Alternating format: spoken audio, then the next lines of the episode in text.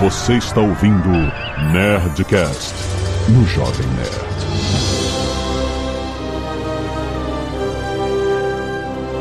Landa, landa, landa, nerds! Aqui é Alexandre Antônio do Jovem Nerd. Hello there! Olá, pessoas! Eu sou Anderson Gaveta e hello there! Eu sou Catiuxa Barcelos e, por favor, chequem os bolsos das crianças.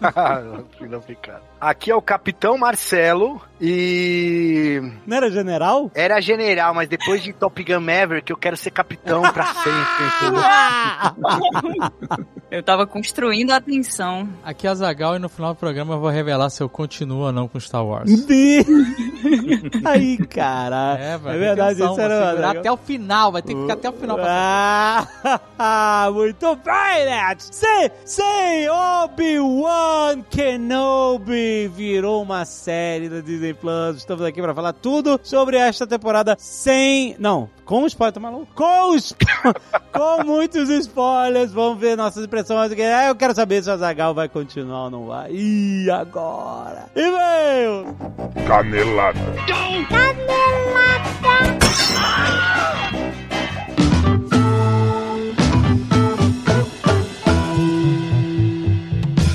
Muito bem, Zagal, vamos para mais uma semana de e-mails e caneladas no Nerdcast. Vamos! E olha só, Zagal, temos uma novidade. Muita atenção, pessoal de São Paulo, que a partir de amanhã Dia 2 de julho de 2022 começa a Bienal do Livro. é São Paulo, já que as Bienal um ano no Rio de São Paulo. É, é, não, essa é a 26 Bienal Internacional do Livro de São Paulo, entre os dias 2 e 10 de julho de 2022. Mas por que, que a gente tá falando disso? Por que, Jovem Nerd? Ah. Na Bienal Né? vão estar à venda, para quem não conseguiu no financiamento coletivo, os livros da coleção Nerdcast RPG Cultura! Ah, finalmente! Todas as Exatamente. entregas já saíram do CD. Exato. Os livros já estão aí chegando. Quem não recebeu, tá recebendo. É isso. Exato, e agora pela primeira vez a gente prometeu, a gente falou que olha, depois que a gente terminar essas entregas, a gente ia liberar pra quem não conseguiu. Muita gente mandou mensagem pra gente, Sim. né? Pô, galera, né, eu tava sem grana na época e tal, mas eu queria comprar o livro, será que vai sair? Vai sair sim para o público e é a primeira vez que eles estarão disponíveis. Vai ser durante a Bienal no stand da Jambô. Exato, tem os livros brochura e o box com os capa dura. Isso, brochura é o livro sem capa dura, que é, É. molinho.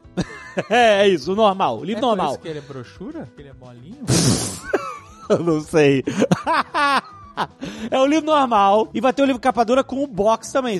Aquele box, sabe? Com Isso. todos os livros que a galera Isso. tá recebendo. Capa dura. Vai ter tudo isso. Mas não é só isso, jovem. Aham. Além dos livros da coleção Nerdcast RPG Cthulhu, Ah. porque só vão ter os livros, outros itens não vão ter. Ah, sim. Todos os outros colecionáveis, Os exclusivos coisas. do pessoal do financiamento coletivo Isso. continuam exclusivos do pessoal do financiamento coletivo. Exatamente. Mas, ó, os dois romances do Leonel, A Roda de Deus e O Criador da Morte, vão estar lá. O quadrinho de Fábio Abu e Fred Rubin tá lá. A HQ, a Graphic Novel. E o livro Jogo de Karen Soarelli. Exatamente. Então, se você por um acaso não conseguiu garantir o seu, Uhum. você pode ir lá na Bienal, caso você já esteja se programando pra ir, ou se você não estava se programando, tá aí um ótimo motivo pra você ir. Ah, exatamente. Mas, além disso, Jovem Nerd, nós vamos ter uma edição especial Ah. de outro personagem, também de um Nerdcast RPG. Ah, quem? Nós temos uma tiragem especial de Ozob Protocolo Molotov. Ó, Capa alternativa! exato. Essa é a jogada. O livro tá revisado, né? Teve alguns ajustes e tal. Uma capa nova, uma versão que eu já queria ter feito lá atrás. É a versão do diretor. É o, É. Snyder Cut. Snyder Cut da capa, que é preto e branco, é totalmente Snyder Cut. Da exato. capa de Ozob Protocolo Molotov, a capa maneiríssima. Se você tem o nosso app, você está vendo essa capa incrível agora. Se você não tiver o nosso app, vai lá no site, vê como é a capa nova. E se você quiser, você pode ter também uma versão Ozob Protocolo Molotov. Caso você não tenha comprado, você vai ter essa versão especial. Caso você já tenha e você queira colecionar livros, Aham. tá aí a oportunidade. E é porque a capa primeiro do Ozob é só a cara dele. Isso. Agora a nova capa é ele Mandando um dedo pra galera. mandando...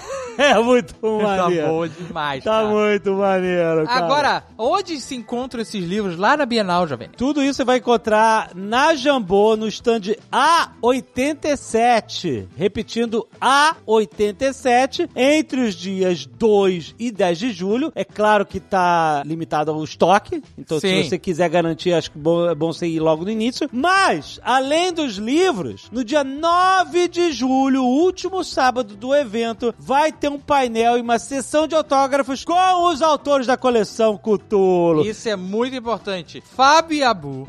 Fred Rubin, Exato, da graphic novel, né? Karen Soarelli Do livro-jogo, e Leonel Caldela dos romances. e do Ozob. Exato. Vão estar lá para uma palestra Uhum. e também para autografar os livros. Ó, mas é, é importante porque pra você garantir o seu lugar na palestra, você tem que pegar uma senha no site da Bienal. Isso. Porque é, é lugar limitado e ó, então vai dar uma olhada lá no site da Bienal. E quem não conseguir por acaso entrar na palestra, você ainda pode pegar autógrafo com os autores no stand da Jambô. Exatamente. Certo? Que é o A87. Exatamente. Gente, vai ser muito foda!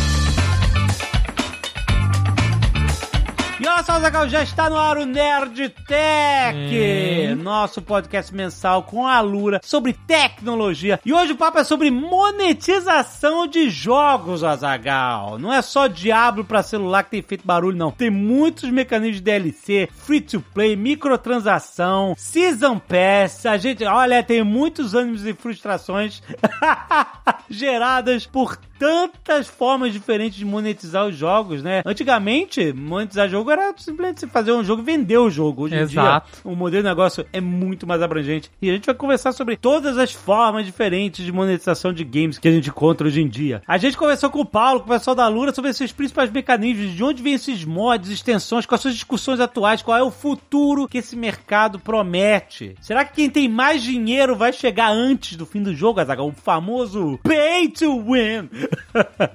Ou a tendência é o mercado abraçar a customização, de você comprar skins avatares para os seus personagens e tal. O que, que dá mais grana? E o que, que te deixa mais puto? É isso que você vai ouvir. Tem muita coisa para rolar no futuro. Todo esse barulho de Web3, blockchain, metaverso, realidade aumentada. E o desenvolvimento de games, de mods, de criação de conteúdo foi o pontapé de muita gente na carreira de tecnologia. Desde mapas de Counter-Strike, Warcraft, até customização de jogos que já existem, cara. E na Lura você pode ir muito além. Você pode encontrar formações completas em programação, desenvolvimento, design. Tudo isso com 10% de desconto em alura.com.br barra promoção barra nerd. Tem link aí na descrição, vai lá! E Azaghal, olha só, se você não viu passar nessa semana, já rolou um novo Genera Cash! Sim. Olha só! Nesse episódio a gente vai falar um pouco sobre um aspecto social da genética que os testes, esses testes genéticos proporcionaram encontros de pessoas que não se conheciam, pessoas que eram parentes e não se conheciam. Tem até uma história bizarríssima que virou um documentário na Netflix chamado Pai Nosso, que eh, conta a história.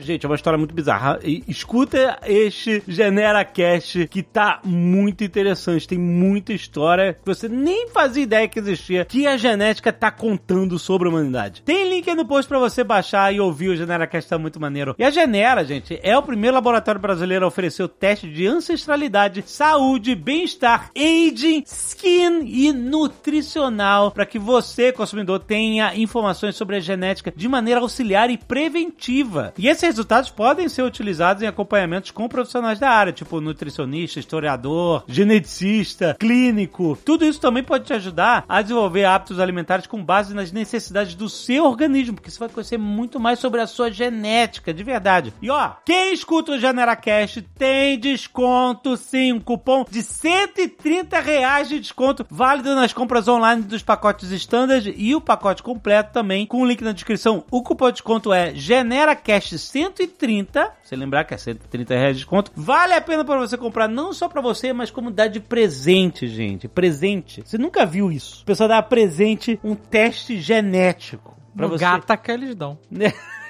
Mas é maneiro, gente. Com pro- certeza, você pais, tá dando conhecimento. Pra irmão. Autoconhecimento. Exato, gente. Você vai saber mais sobre você. Hoje em dia, gente, quanto mais dados, mais decisões informadas a gente faz. Então, dê pra você esse presente e dê pra alguém também. Use o cupom de desconto GeneraCast130. 130 reais de desconto nas compras online do pacote standard e completo. Não se esqueça, você recebe o kit em casa. Ele tem um cotonetezinho lá, que não pode falar cotonete? Não pode falar, não. Suave. Você vai passar na parte de dentro da bochecha, tem instruções de como você fazer adequadamente. Você vai colocar de volta no recipiente e você vai mandar pra Genera. Em algum tempo você recebe um e-mail com todos os seus resultados. É muito maneiro. Vale a pena, tem link na descrição. Não perca, tem cupom de desconto. Aproveita! E se você não quiser ouvir os recados e e-mails do último Nerdcast, pode pular para 31 minutos e 30 sabres de luz. Quero agradecer aos netos que doaram sangue e salvaram vidas essa semana. Lembrando que tem pedido de doação, é sempre urgente. Olha só, gente. Vera Lúcia Caveari de Souza, no Hospital São José do Havaí, Núcleo de Homoterapia, em Itaperuna, Rio de Janeiro. Quem puder ajudar, quem for da região aí, gente, vá lá, porque é sempre urgente. Tem informações, endereço lá do, do Núcleo de Homoterapia. Tem tudo aí no post pra vocês olharem. Muito obrigado. Já agradecemos de antemão. E quero agradecer os outros netos que doaram sangue, como Pedro Ozeias, o Léo Reiwan, Rodrigo Araújo, Danilo Leão dos Santos, Leonardo Seville, Fábio Rogério da Cunha, Marcos Nagaishi e Eduardo Soares Alves. Muito, muito obrigado, nerds! Se vocês forem doar sangue, e a gente sempre estimula que vão, mande uma selfie pra nerdcast.jovemnerd.com.br que a gente sempre agradece aqui. Muito obrigado. William Paiva, estava aqui ouvindo o último Nerdcast sobre a corrida espacial e lembrando que durante o isolamento da pandemia eu resolvi entrar em vários grupos de teorias conspiratórias. Por quê? Por quê, William?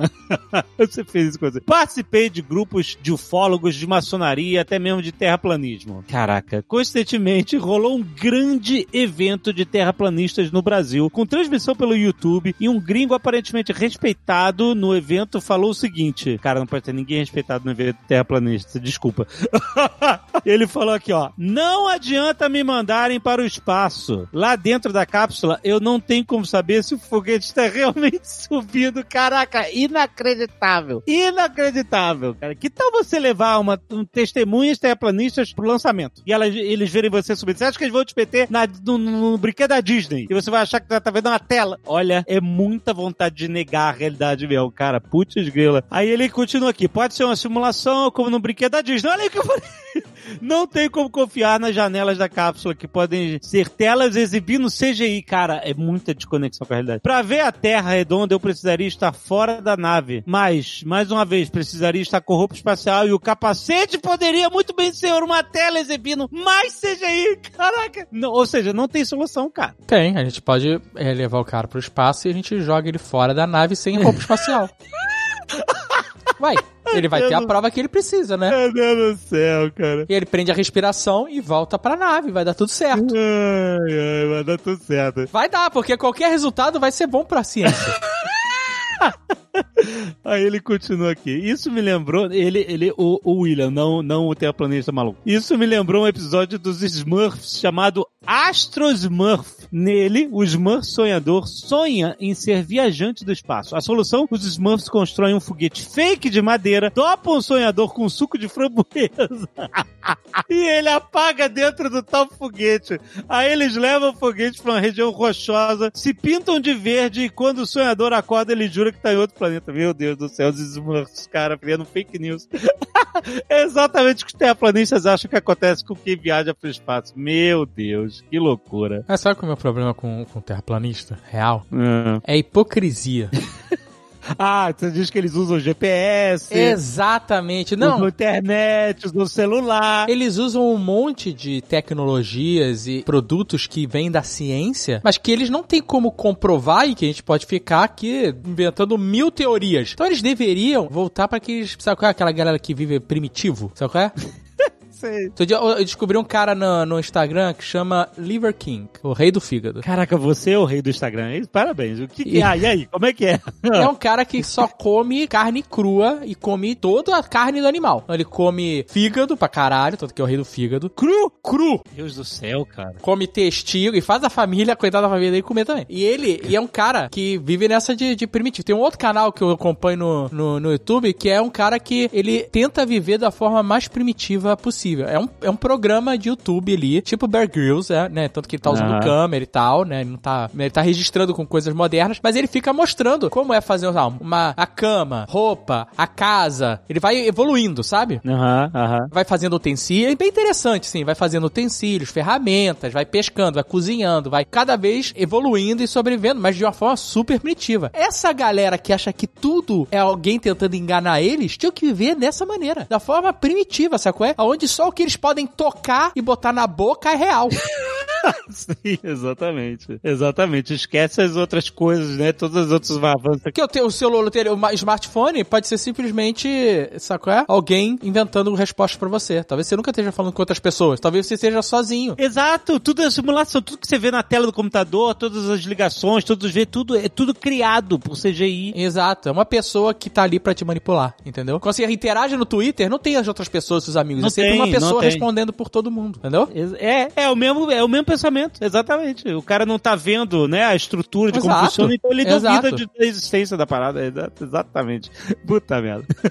Luan Glasser, engenheiro aeroespacial Uhum. e mestrando no INPE, no curso de mecânica espacial e controle, São José dos Campos, São Paulo. O cara veio. Carteirada. Carteiradaço. Muito bom. Estudando pro mestrado, eu topei com um artigo muito interessante que fala sobre New Space e Old Space. Não é o, o desodorante. Desodora. Old Space, caraca. Olha, as piadas de tiozinho aqui tá demais. Vai, vai, continua.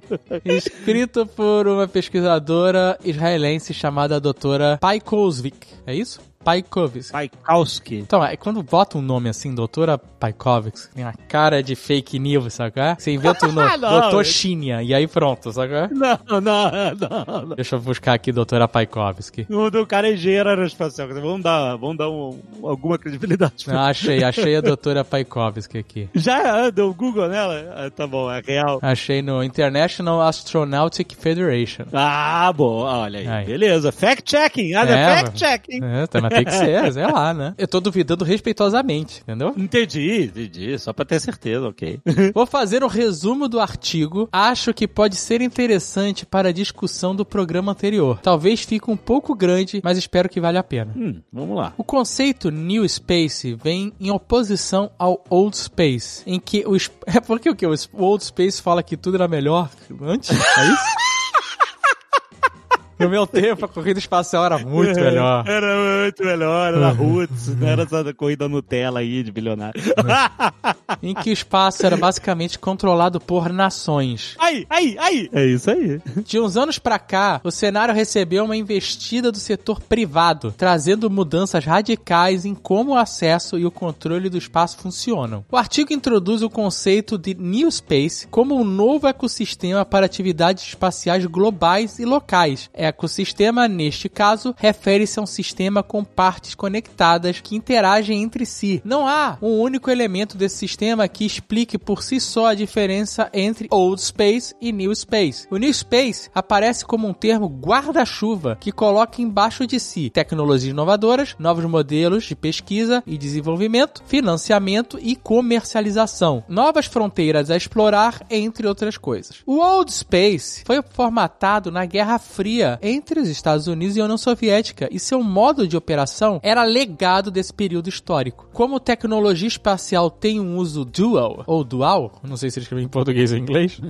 tanto civil quanto militar, acordos de não proliferação, em especial de não proliferação nuclear, foram feitos e restrições ao desenvolvimento foram criadas. Passada a Guerra Fria, o uso dual da tecnologia espacial passou a ser visto como oportunidade, abrindo terreno para que parcerias público-privadas fossem feitas, visando expandir o desenvolvimento e reduzir os custos, movimento que levou ao advento do New Space. É, esse, GPS que a gente usa aí no, no, no- celular pra ir pra lá e pra cá é tudo Força Aérea Americana. New Space? Eu acho que é, né? Porque é, um- é, é uma rede de satélites militares que são usados para o civil, né? Pra todo mundo, né? Hoje. Os russos usam GPS desse sistema? Então, os russos têm a própria GPS, a própria rede de GPS deles, até onde eu sei. Aí quando a gente vai para a Rússia, a gente liga o Google Maps, a gente tá em outra rede de GPS? Não sei, boa pergunta.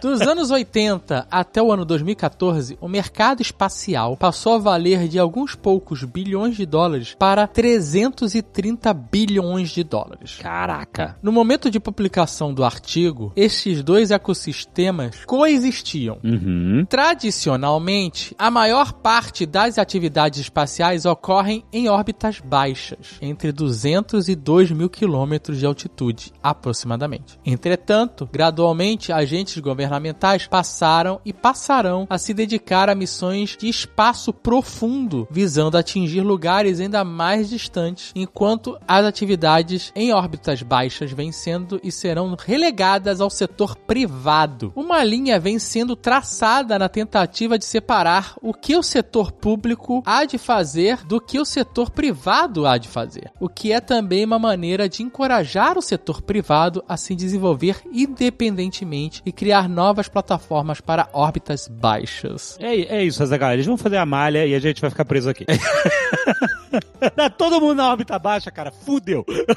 Caraca, maluco, foda, foda, o lixo espacial não pode ser pouco, não. Para nações, tanto na Guerra Fria quanto em tempos atuais, há três principais motivos para ir o espaço. O primeiro motivo é segurança nacional e considerações militares. O segundo é crescimento econômico e prosperidade da sociedade. E por fim, o terceiro, manutenção e incremento do status frente a outras nações. Para o setor privado, o espaço é visto como um negócio e como fonte de obter lucro, ao passo que, no primeiro caso, é difícil mensurar os benefícios diretos das atividades espaciais. No segundo caso, isso é uma consequência, haja vista que o esforço empregado é direcionado ao que se quer obter, lucro. E no caso agora, até onde eu sei, o lucro vem, a maior parte, de contratos com governos, né? Por exemplo, a SpaceX ganhou uma grana ferrada de contratos com a NASA. Ou seja, né? Ou seja, é, é dinheiro público que tá, que tá indo pro bolso da, da, Então é tudo no final é, é- tudo é old, né? Não tem jeito. É um velho jogo, velho jogo é... É velho jogo. Mas então, mas se eles, se o, por exemplo, no caso da SpaceX, se o, o Starlink virar uma parada lucrativa, aí eles começam a operar realmente independente de, de governo. Se eles começarem a vender internet pro mundo inteiro, essa porra der lucro, aí os caras realmente estão fazendo a própria grana. No Old Space, em geral, por questões geopolíticas, dificuldade de manutenção e modelo de gestão, era imprescindível que satélites e outras tecnologias fossem os mais seguros possíveis, eficazes e eficientes. Isso tendia a gerar um ambiente de pesquisa e desenvolvimento conservador e não disposto a assumir riscos. No New Space, Space isso muda. Investidores privados que recebem dinheiro público e o setor privado que recebe dinheiro público querem resultados mais rápidos, né? com dinheiro público. Exato, né? O Elon Musk, ele não é o Tony Stark, gente. Ele não... Não, Tony Stark tinha contrato com o governo também. Ele Também, também. Então talvez ele até seja. Eles querem resultados mais rápidos com o dinheiro público, em menos tempo e com menor custo, pois o espaço agora é um negócio e deve gerar lucro, apesar de você receber dinheiro público.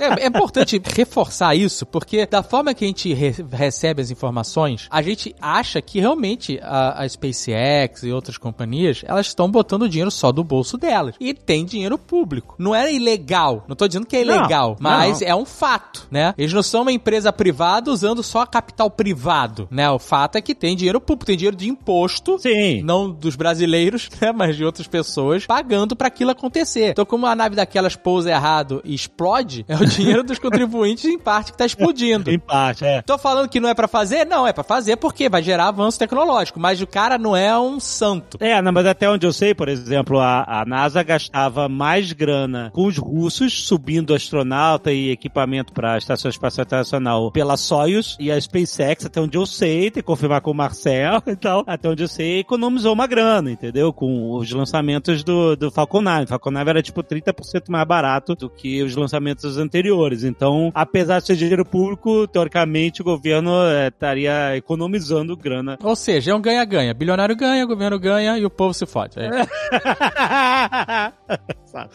Desse modo, riscos maiores são aceitáveis e o modelo de gestão do bom suficiente passa a ser central, o famoso MVP, exceto no caso de viagens humanas ao espaço. Entram em cena o reuso de tecnologias, foguetes reutilizáveis, miniaturização eletrônica. Não, isso já existia, né? Sempre existiu. Isso é uma parada nova. É, isso é uma tendência do avanço tecnológico. É, É, geral, né?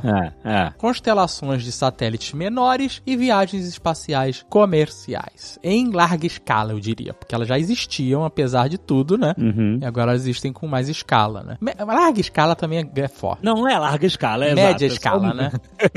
o topo da pirâmide escala, é isso que a gente tá dizendo. É, do que é possível hoje, exato. Com relação à tendência de miniaturização de satélites de até 50 quilos, houve nos últimos anos um aumento drástico de quantos desses satélites foram lançados. Isso implica no aumento dramático também de detritos espaciais, que é o que esses satélites se tornam quando deixam de operar e não possuem um mecanismo de eliminação de órbita. Quanto mais alta a órbita, mais tempo o detrito fica no ambiente espacial, podendo permanecer por décadas no espaço. Ou seja, tem que fazer satélite reciclável, né? É. O satélite, o, o- o satélite, a malha de satélite é o canudo espacial.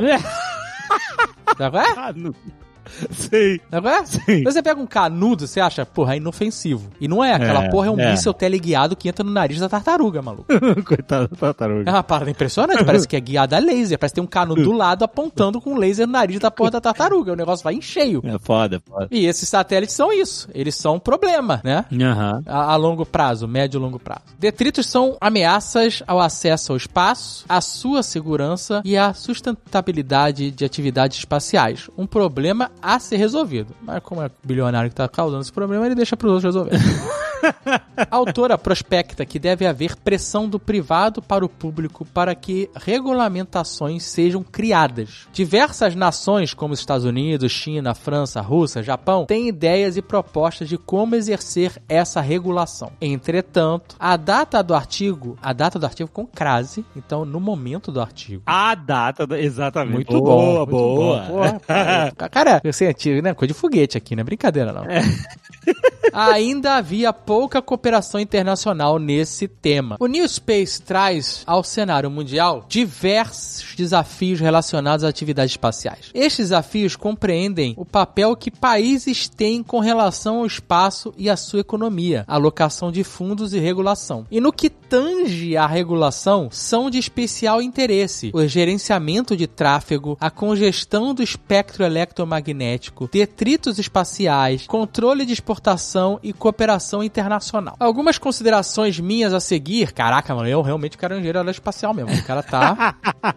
Algumas considerações minhas a seguir. Até aqui foi informativo. Daqui em diante é basicamente reflexão. Tem um vídeo da NASA neste link que conecta com essa discussão toda. Link aí no post. O vídeo mostra o aumento de detritos espaciais de 1969 até 2019. Repare no aumento significativo no fim dos anos 90 para os dias atuais, coincidindo aproximadamente com o surgimento do New Space. Uhum. Eu acho assombroso o que é mostrado. Eu fico com uma impressão de que nós humanos, de sociedades modernas, entre aspas, levamos lixo e poluição para todo o ambiente que habitamos. É a nossa parada, é a nossa missão. é verdade, gente? É. A gente tá aí pra fazer plástico, derreter as calotas polares, deixar o urso polar sem lar e cagar o espaço. Sabe qual é? É a nova modalidade. Se já não há local na Terra que não tenha presença de lixo, logo poderá não haver espaço sem que haja ao menos um detrito. Um dos grandes problemas do lixo espacial, os detritos mostrados no vídeo, é que eles estão em órbita a velocidades altíssimas, da ordem de quilômetros por segundo. Impacto a essas velocidades, mesmo que de pequenos detritos, podem causar danos a satélites, foguetes e outros sistemas espaciais, assim como um astronauta viajando no espaço de bobeira. A tendência de poluição do espaço cresceu severamente ao longo dos anos, conforme mostra o vídeo. Se continuar nessa escalada, pode ser que, no limite, o espaço torne-se inacessível. Aí, aí, aí a prisão que você falou. Urge a necessidade de políticas para a regulação espacial, aquelas que sejam acordadas e aceitas internacionalmente. Eles tinham que fazer uma nave espacial para pegar lixo espacial. Isso é o novo, sabe qual é? E o novo contrato milionário da... da... Mas antes disso, você sabe o que eles vão fazer? É. E já estão fazendo? Deixa eu te dar um exemplo. Alguns meses atrás, todos os astronautas da Estação Espacial Internacional passaram horas em suas cápsulas de fuga, aguardando um, um sinal ou não para abortar a missão e fugir para a Terra imediatamente, porque no caminho da Estação Espacial haviam detritos de satélites que depois foi descoberto que foram criados por quê? Satélites russos, eu não sei se é russo ou chinês, acho que eram russos, estavam testando satélites destruidores de outros satélites. Ah, que bonito. E aí, eles testaram com os seus próprios satélites. Era, um- era um teste. Eles, eles iam, um satélite ia lá e destruía outro satélite. Então ficou uma nuvem de detritos e a Estação Espacial Internacional teve que manobrar para longe dessa órbita e os astronautas estavam prontos para fugir caso ela fosse atingida por esse, até terminar essa manobra e tal. Então, Azagal, agora existem satélites que destroem outros satélites. E se fosse em tempos de Guerra Fria, ou então até mesmo de- entre governamentais, ou esquema Old Space, se você começa a destruir, começa uma guerra espacial entre, entre nações lá, lá no, no espaço, aí dá problema aqui, etc. Agora, se uma empresa privada destrói os satélites de outra empresa privada, e aí? É. Qual é a merda que vai dar, né? Aí você vê que assim, a gente vê um monte de filme, né? Tipo Independence Day, né? Vê a batalha final, que os alienígenas já vinham aqui tocar o caralho, né? Tocar o terror, matar. Não precisa, eles estão assistindo só. Isso aqui é um reality show pra eles, cara. Exatamente, nós somos um grande reality show espacial. Os caras estão vendo como é que a gente vai se matar, cara. Aí os caras. Aí teve a season nuclear, qual é aqui? Nossa, agora a guerra. Os caras vão se matar pra caralho. É verdade, é temporadas, Azagal. A gente tá na season do lixo espacial agora, maluco. A gente tá se prendendo no planeta, os caras tão, olha lá, os filhos da puta tão se enjaulando. Não vão poder sair dessa merda. Daqui a pouco essa malha de lixo espacial vai comer todos os satélites, vai acabar a internet. Eu só quero ver. Exatamente.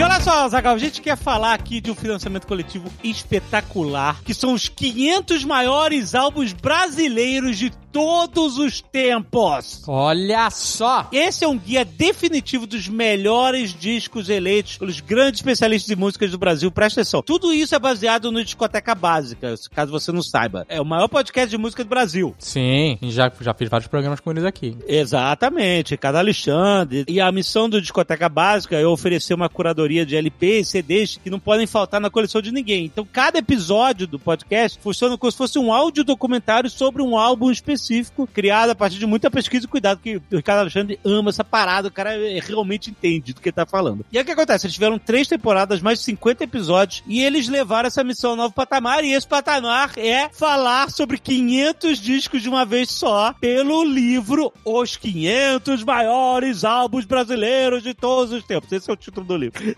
E é muito bom porque essas listas, né, fazem bastante sucesso. Tem lista da Billboard, tem lista da Rolling Stones, aquela. E o Brasil nunca tinha uma lista tão extensa e com a mecânica, né, para você definir a, a escolha desse top 500 tão elaborada como foi feita aqui pelo pessoal do Discoteca Básica. É, não era só uma lista de vota aí e tal, você tem toda uma mecânica de peso e etc, né? Então, quem participou foram 162 especialistas de diferentes áreas, todas ligadas à produção musical. Teve jornalista, teve youtuber, podcast. Tinha músico também, né? O mais, o mais importante, né? Exatamente. E produtores musicais também. Também. Mas, gente, a maior lista desse tipo já realizada no Brasil e ela foi feita para transformar qualquer fã de música em um grande conhecedor de música. Pra você entender, cara, as histórias. Não basta. Quando você ouve uma música, é uma coisa, ela te emociona e tal. Mas as histórias, o, o porquê de cada música, de cada álbum, o significado no seu tempo, né? Pra sociedade da época, o que ele significa para a cultura nacional, isso tá muito bem descrito no livro. É muito maneiro. O livro tem um monte de entrevistas inéditas, um monte de informações de bastidores, tem muita coisa. É realmente uma coleção completa. E aí você que é amante de música já tá louco perguntando onde é que eu compro. E aí que está o pulo do gato. Você não compra, você apoia porque ele está em financiamento coletivo na reta final. Exatamente. Presta só, a campanha se chama Os 500 Maiores Álbuns Brasileiros de Todos os Tempos e só vai até as 23h59 de sexta-feira, dia 8 de julho de 2022. Tá acabando. Então a campanha já bateu as metas, todas as metas, já duplicou, triplicou a meta, já tá com tudo garantido para ser entregue. Você ainda pode fazer parte e você pode ter o seu, porque como você sabe, campanhas de financiamento coletivo têm recompensas exclusivas, né? Então o livro depois, com certeza vai estar aí nas livrarias, nas prateleiras, mas itens exclusivos você só garante se participar do financiamento coletivo, que tem a vantagem ainda de ter um valor muito mais acessível no produto final que você tá ajudando a viabilizar. Exatamente. Olha, quem apoiar a campanha vai levar o livro colorido em papel couché, capa dura, com 80 fotos históricas, mais um caderno com a votação dos ouvintes e várias recompensas incríveis. Por exemplo, a principal recompensa inclui um disco de vinil limitado e numerado Ó que maneiro. com quatro músicas do Clube da Esquina, recriadas por quatro artistas do novo pop brasileiro. Tem MC Rashid, tem os Bulgarins, tem Silva de Altos. É muito maneiro. É parada histórica, cara. É um vinil. Vinil, é isso. É música na veia, cara. E pra quem não sabe, o Clube da Esquina é o disco de 1972 do Loborges e Milton Nascimento, que foi eleito o maior de todos os tempos pelo júri reunido pelo Discoteca Básica. Queria saber quem era o número um? É isso, Clube da Esquina. Cara, e esse vinil vai ser histórico. Uma informação muito legal é que no top 10 dos melhores álbuns do Brasil de todos os tempos está o Racionais, cara. Isso é muito foda, cara.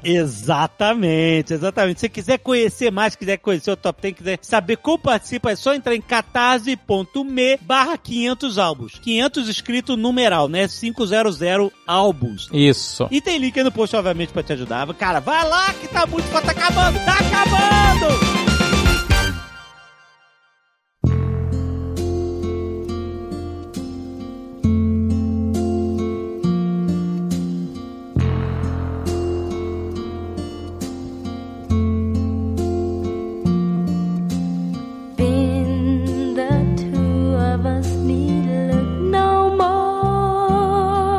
Ia fazer o Raider do Xaneto e o, o Jovem Nerd falou Raider segundos antes e me quebrou. Ah, não, pô. É Não, porque- mas não tem ah, ah, problema, porque o Obi-Wan fala hello there 300 vezes, então valeu os dois.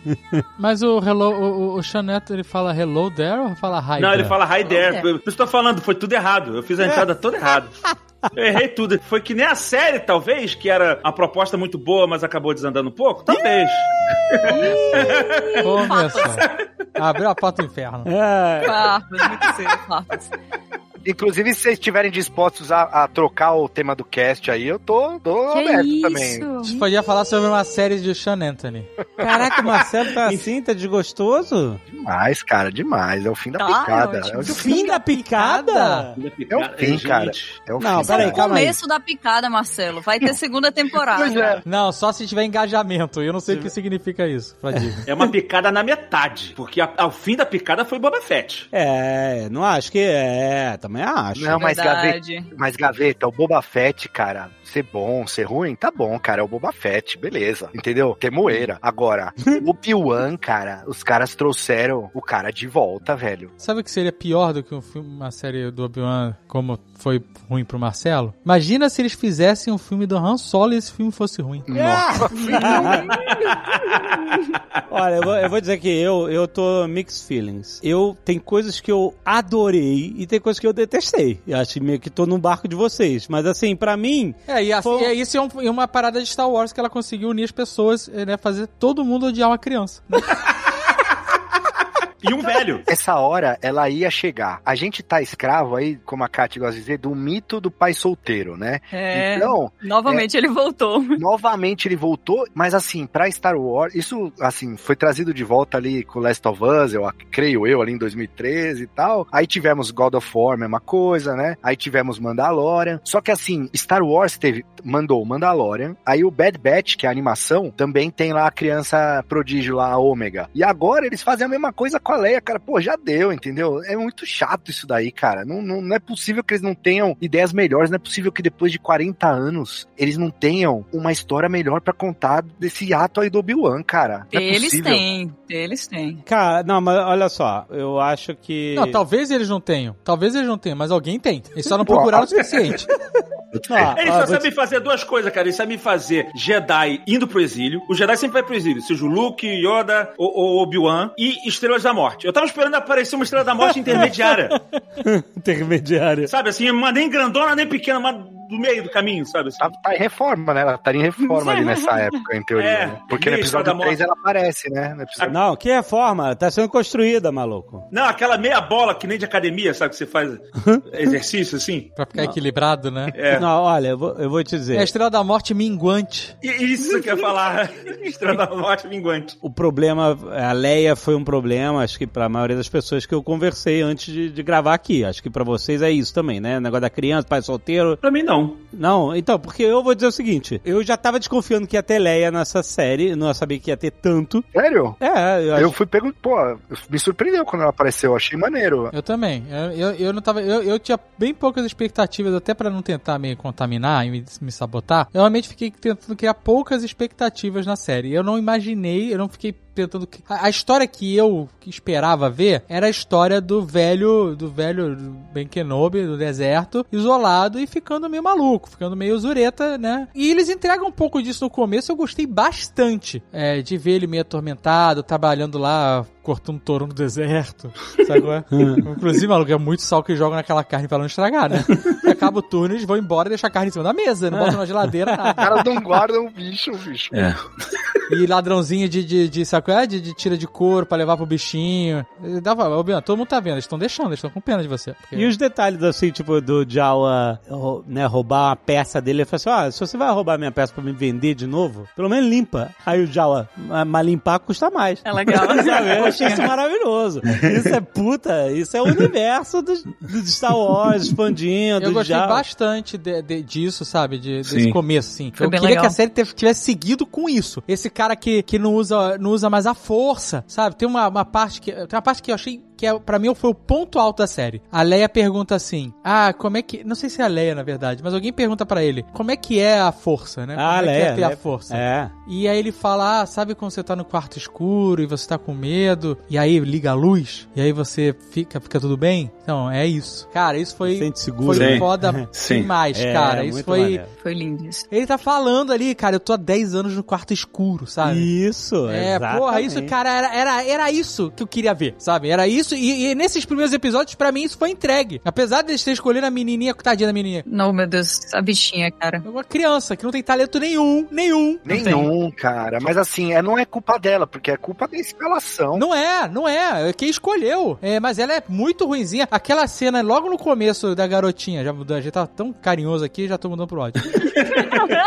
Aquela cena que a garota foge lá dos sequestradores. Meu irmão, o que que é isso, cara? Não tem um anão pra contratar pra fazer aquela cena? Foge do Flea, cara. Red Hot. O problema não foi ela, o problema foi a direção dessa cena. Que botaram. É claro, a criança não tem culpa nenhuma. A criança tem aquela perninha de, de marciano do Pernalonga, né? Rapidinho. E, cara, Marvin. é Marvin. E aí estão tentando botar o cara em cima, tem que botar distante. Porque ela. Ai, ela correndo com um pedacinho de perna, não tem como. Não, aquilo ali foi É. terrível. A gente. Eu assisti com os meninos, né, no, no- no evento da Iron. E aí, na hora que aconteceu isso aí, ficou eu e o Marcelo olhando pra frente, assim, incrédulos. Aí eu virei pra ele e falei assim: Cara, os bandidos molhados de esqueceram de mim.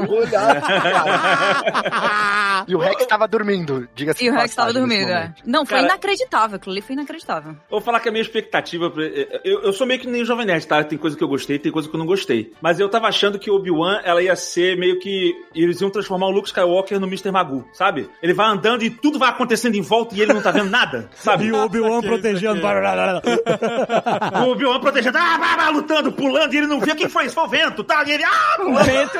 É, pra mim ia ser isso a série, mas acabou que nem foi. É, segunda temporada. Segunda temporada vai ser isso. Só se tiver engajamento. Quando aparece a Leia, tipo, a- na hora assim, eu falei, não, que mostrou o sapatinho e tal. Eu falei, caraca, Leia. É. Porque eu, eu realmente não tava esperando. Então, foi muito legal. Ele tem um, ela tem um legal. diálogo com, com o Organa ali, com o pai dela, muito bacana também no primeiro episódio. Gostei pra caramba. E ela fala o quê? Não, lembra aí. É, é, ah, eu não lembro do diálogo. Não, não lembro, não lembro. Gostou mesmo? Não, não, mas. Marcou.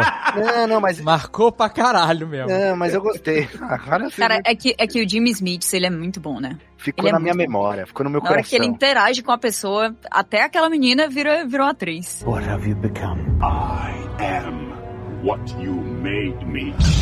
Eu tava num conflito porque, tadinho, eu achei ela, né? Ela tava, não tava interpretando, ela tava sendo ela, tava sendo criança, é isso, né? É, não, e acontece, né? Fazer o quê? E aí tem, assim, não me, tava esquisito. Até a Agatha falou assim: Meu Deus, essa menina tem 10 anos, ela parece que tem 6. Exata, eu falei isso, exatamente a mesma coisa. Ela tem 10 anos hoje, então ela deve ter gravado com, sei lá, 8 pra 9, né? É um erro, já é um erro, né, Alexandre? Então, mas eu, eu acho que o problema maior foi essa diferença, tipo assim, a Leia, eu vi a Leia ali, eu vi ela, eu vi ela escrita, sabe? Porque a Leia é uma líder. Ela, ela, ela pega a arma da, da mão do, do Chewbacca, do- sabe? Ela, ela toma iniciativa, ela faz o rolê, ela, ela é rebelde, cara. Ela coloca toda a, a casa real onde ela cresceu e tal, é, em risco, todo esse privilégio dela, em, em nome da, da, da luta contra o Império, sabe? Sim, ela é impulsiva mesmo, muitas vezes. Então ela é essa personagem e a Padme foi escrita pra ser assim também de propósito, né, Pra dizer que ela herdou da mãe e tal, ele até comenta, é bem maneiro e tal. E eu conseguia ver isso lá na Leia, né, ela tomando iniciativa, até ela sofrendo esse sequestro. Eu não achei ruim a, a ideia, porque ela tem que sair da bolha dela pra ver assim, caraca,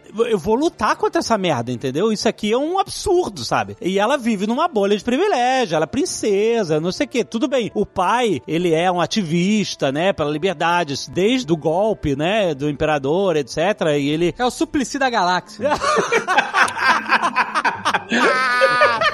É isso aí, é isso aí, é isso mesmo, cara. E aí você sabe, ah, beleza, ela vai herdar do pai, assim, mas ela tem que ter isso dentro dela, ela tem que ter essa chama, porque ela, puta, ela Senão ela ia virar o Supla. Eu né? sabia! Eu vi!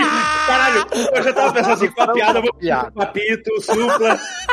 Então eu vi essas coisas e eu acho que o problema era que, tadinha, ela não conseguia é, interpretar essa personagem que escreveram pra ela, entendeu? É, Ela ficava muito, ficava estranho, né? Sabe o que, que eu vou defender uma coisa aí? Que é- eu acho que a parte técnica é o problema disso. Tem criança que atua bem. Você já vê que não é que às vezes a criança atua bem, o diretor sabe extrair bem da criança. Exato. Exato, a Larissa Manoela, pega a Larissa Manoela, tá isso aí. Ah, Se você pegar Titio Spielberg, toda criança que aparece no filme do, do Spielberg manda bem. Por quê? Porque toda criança é, é a- absurda, quase todas são. Mas ele sabe, sim, ele, ele também faz um bom casting, mas ele dirige bem. E pra mim, esse é o principal problema da série toda. Ao contrário dos outros seriados Star Wars, que a direção era dividida, sei lá, Mandaloriano tinha direção de várias pessoas. Tinha o Filoni, tinha a Bryce Della Howard, tinha uma galera. Até o Boba Fett teve, da porcaria do Robert Rodrigues lá. Uma bosta aquilo lá. Pra bem ou pra mal tem. Uma porcaria. Mas o Obi-Wan, ele foi totalmente dirigido pela Deborah Chow. Deborah Chow. Todos os episódios foram. E ela dirigiu episódios do Mandaloriano. Ela é uma diretora... É. É, eu, eu achei também que eu vi a direção meio. É, ok, meio, meio pasteurizada, né? Ela não é ruim, mas ela não é boa. Tipo assim, eu acho que ela é muito boa pra- de criar clima. Tanto que eu acho que quando você vê o primeiro episódio, todo esse clima do Obi-Wan é- funciona, sabe? Tu fala, caraca, tá o clima do Obi-Wan, tá legal. Só que eu acho que, especialmente cena de ação, ela não manda bem. Ela não, ela não tem timing pra fazer cena de ação. É, é isso então, aí. eu fico, caraca, E até isso seria resolvível, porque ela poderia simplesmente trazer uma pessoa pra isso, né? Um coreógrafo, um diretor pra esse momento, né? Né? Que ajudasse a compor, né? né, né, Não precisa, né? Existem equipes que ajudam, né? Mas realmente. Mas eu acho que até a direção, sabe assim, você vai filmar uma pessoa que tá lutando e aí vai- a câmera tá de lado. Se é uma pessoa que já tá acostumada com isso, ele não vai. Cara, nem, nem bota a câmera aí que vai ficar um take muito bocó. bota a Claro. câmera ali atrás, não sei da onde. Ele, Sim. mexe o movimento, ele conta a história de uma forma diferente. É o, é o que a gente chama de blocking no, no cinema, né? Eu não acho que ela é boa nisso, sabe? Cara, o reencontro do Obi-Wan com o Vader, eu achei mega anticlimático. Não, cara, mas, e assim, Gaveta, isso que você falou da atriz, né, dos diretores que tiram. Vocês lembram não era uma vez em Hollywood, a menina lá, The Job of an Actor, não sei o que lá, que contra a cena Meninazinha. Ah, é aquela garota era genial, maluco. E, e ela tinha 10 anos quando ela gravou o filme, né? Hoje ela tem Aquilo é- 12 e tal. Gente, isso é inacreditável. Só que Inacreditável. assim, Mas aquilo é alienígena, não é gente, né? não, mas tudo bem, Dave, mas Millie fica. Bobby Brown, na primeira temporada de Stranger Things, tinha 11, né? É. Não, calma, mas ela, Millie Bob Brown não fala nada, né, gente? Mas Só ela arrebenta. Não, Mas só mas carinha, não vai, cara- Mas ele- arrebenta, cara. Mas o problema não é falar, porque falar, essa criança aqui que faz a Leia consegue, né? Mas a Vivian Lyra Blair, né? Vamos falar Então, mas então, ela os consegue, caras. mas ela... Gente, o rosto da menina não tem uma emoção. Mas sabe quem é a foda? Ela criança também? Zé Pequeno, Dadinho.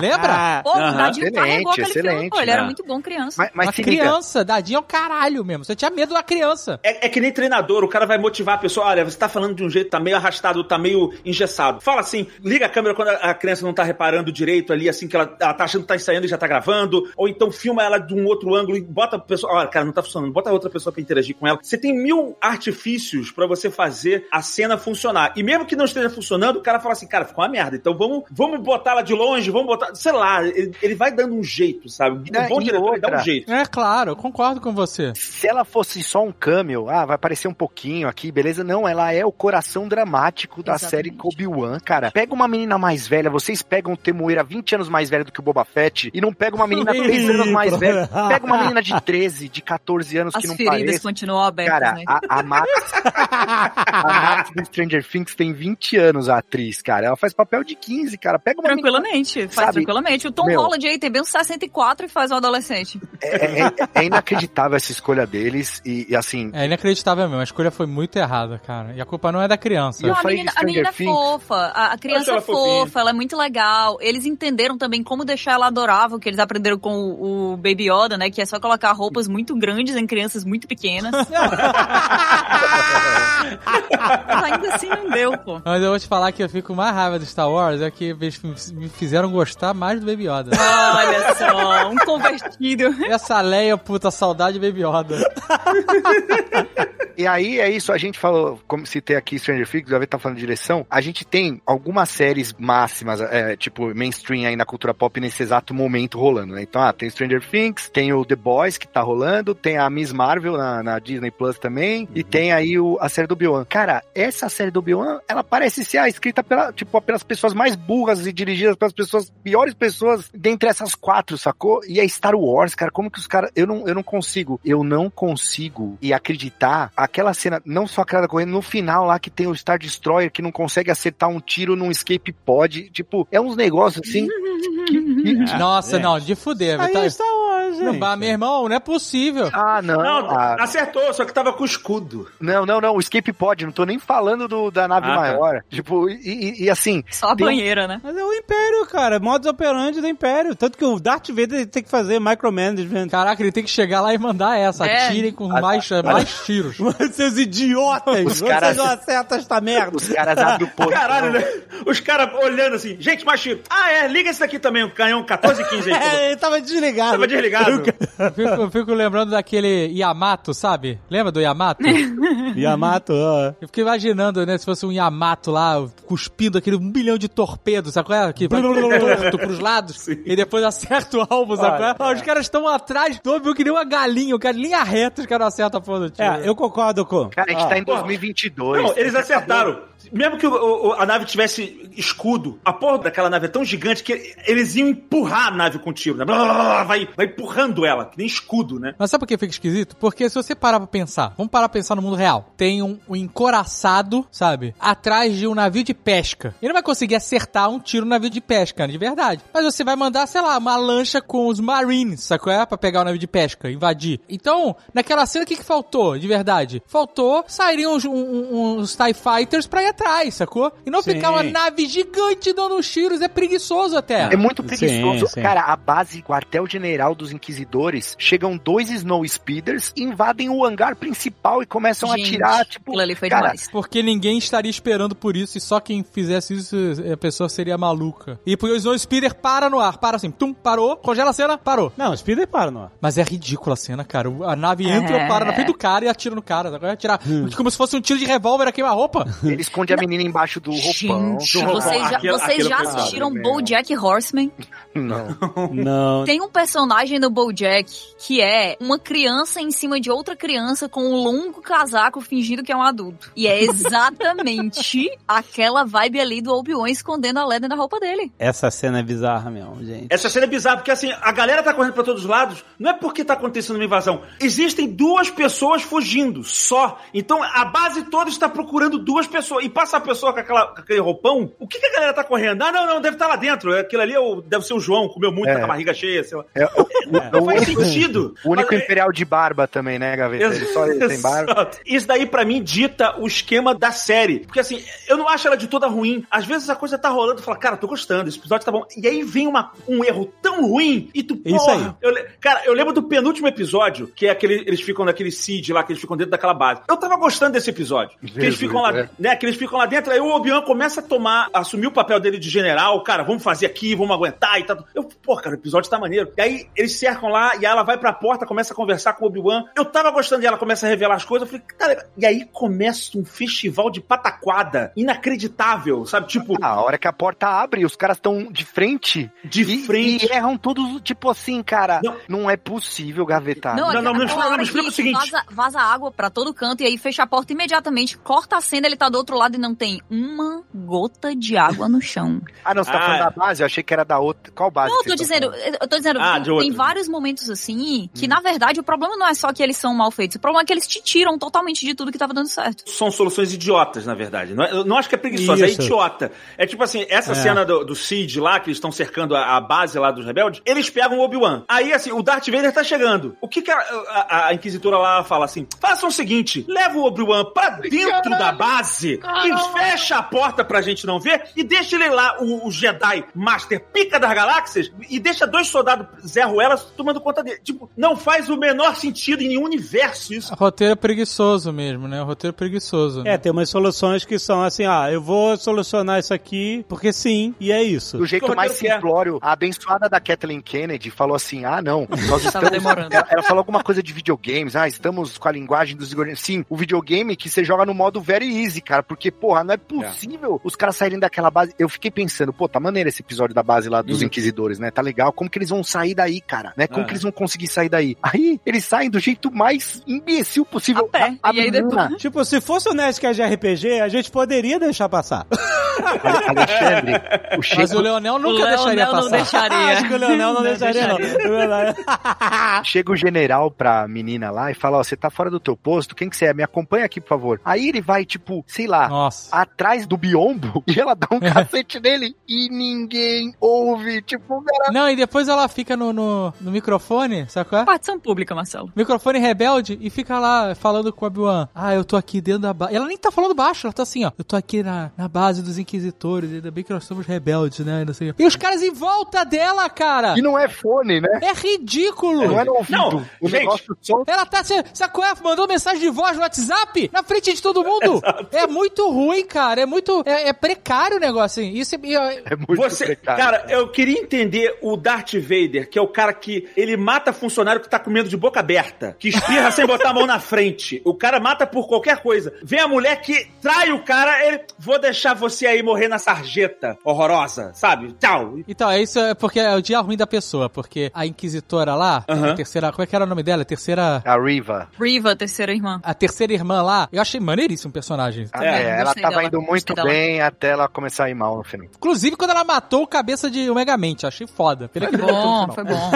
Porque eu falei, nossa, me livrou dessa maquiagem terrível aqui. Pô, o Megamente é legal, cara. Ah, é horroroso aquilo, cara. Que isso? Não, Ai. não, não. A maquiagem é boa, mas o ator, ele parecia um lorde. Hum, let's go to the party.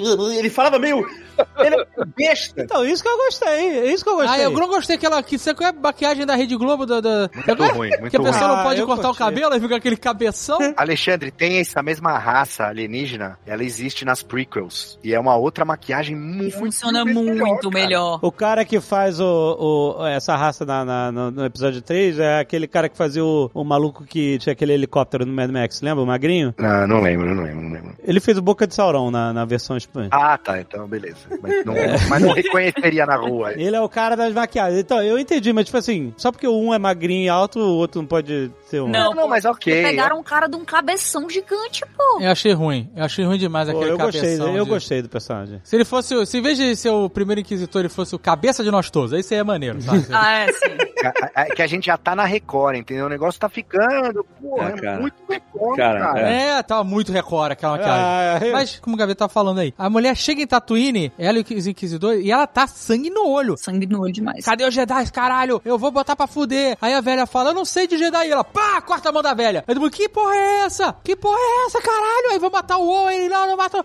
Aí, aí depois, ela não mata mais ninguém. Ela chegou no começo, ela chegou sangue no olho, mano. Ela chegou cortando mão de, de senhorinha. E a solução, Dave, era sempre a mesma. Tipo, a hora que ela tava pra descobrir, chegava um dos brothers dela e falava: Não, não, não, vamos embora. Você tá, tá- chega, tá exagerando aqui, vamos sair. Isso Olha, direto, é cara. a única que queria trabalhar. Ela- Isso vai dar assédio, vai dar assédio moral na empresa. Mas era sempre isso. A mulher tava quase lá, a- no uso abusivo da força, e vinha alguém e falava assim, isso vai pegar mal com o RH. Mas a gente... Que eles não queriam. Cara, aquela cena do Owen é muito foda. O Owen é fodão demais, cara. o, o, Owen, Fodão, esse ator, fodão. ele foi muito É, bom. Ele foi, foi muito maneiro, bom. foi A, a cena de interação entre eles dois é excelente, porque você tá comprando totalmente a atenção da Riva, porque realmente ela é a única que tá tentando trabalhar ali. Tá todo mundo É.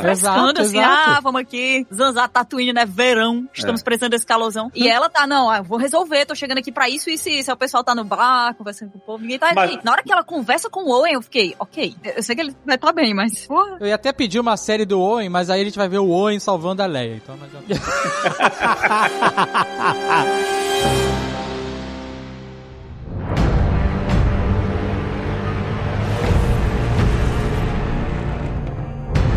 Mas Você tá falando que a Reva, ela tá fazendo errado? O Darth Vader, quando chegou ali, ele mostrou que ela tá fazendo certo, né? Porque ele Não, chegou... ela tá certa, ela tá certa. Ele chegou matando quem não podia, passou, tacou o cachorro pela janela, ele, chegou tocando terror do nada. O que eu mais gostei da série foi o Vader. Foi ver o Vader agindo. Foi Mas ver isso é porque Vader a gente expandindo. é assim, né, Jovem Nerd? Eu Isso, sei, é isso, mas eu isso. sei, tem muita Os emoção. caras, eles sabem, eles têm um, Tem- um botão. Eu Sabe esses sei. botões de emergência? Tipo eject? Eles têm, Eles têm cara. um botão, que é o botão Vader. É isso. que é então. pros velhos, eles, eles têm a chave, tem que ir duas pessoas, sabe qual é? Aí eles destrancam assim, aí abre a tampa do botão, um botão grande assim, botãozão, tipo tipo Golden Button do American Got Talent, sabe qual é? Tipo... Tá dando errado, tá dando errado, Vader. Aí tá dando tudo errado, vamos ter que usar a chave do Vader aqui. Aí, Cara, pá, sabe qual é? Então, mas tem que usar direito, né? Porque é fácil de estragar a parada, Por isso né? que tem duas chaves, sabe qual é? Você tá falando lá que ela teve um dia ruim. Pra mim foi errado. O Vader que mata todo mundo. Cara, ah, mas eu vou deixar ela na sarjeta. Se tem alguém que sabe que se você deixar a pessoa destruída na sarjeta e, e ainda assim ela pode voltar e destruir, é o Vader. E volta pior. Mas ela não é nada pra ele, cara. Ela é uma formiga. Então, sabe? mas ele eu não acho tá que nem ele- aí se ela vive teria- ou morre. Ele, ele teria matado ela por desprezo, entendeu? Eu não- acho que não. Eles estão matando pessoas force sensitive. Lá,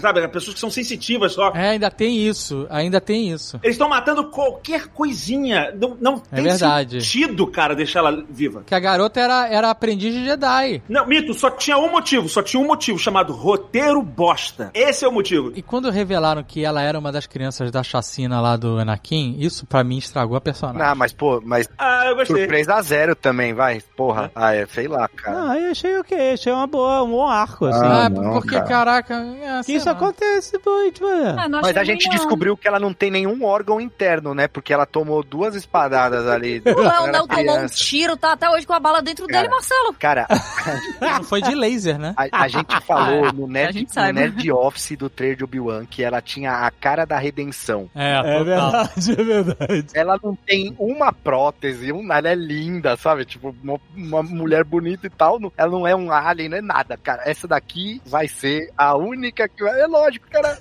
É muito É bosta, aí. cara. É muito ruim, gente. É ruim demais. Eu não achei ruim, não. Não, pô, Calma, calma. peraí, não é peraí. tão ruim assim. Não, é- não é tanta coisa ruim assim. Não, pera, Eu- deixa eu jogar pra cima. A Riva eu realmente gostei, tá? Eu realmente gostei. Eu acho que a atriz é Você boa. Parkour dela? Você curtiu o parkour? Ela de Batman, na, na- no alto do- dos prédios. Marcelo, se eu soubesse me mover, eu faria o mesmo, entendeu?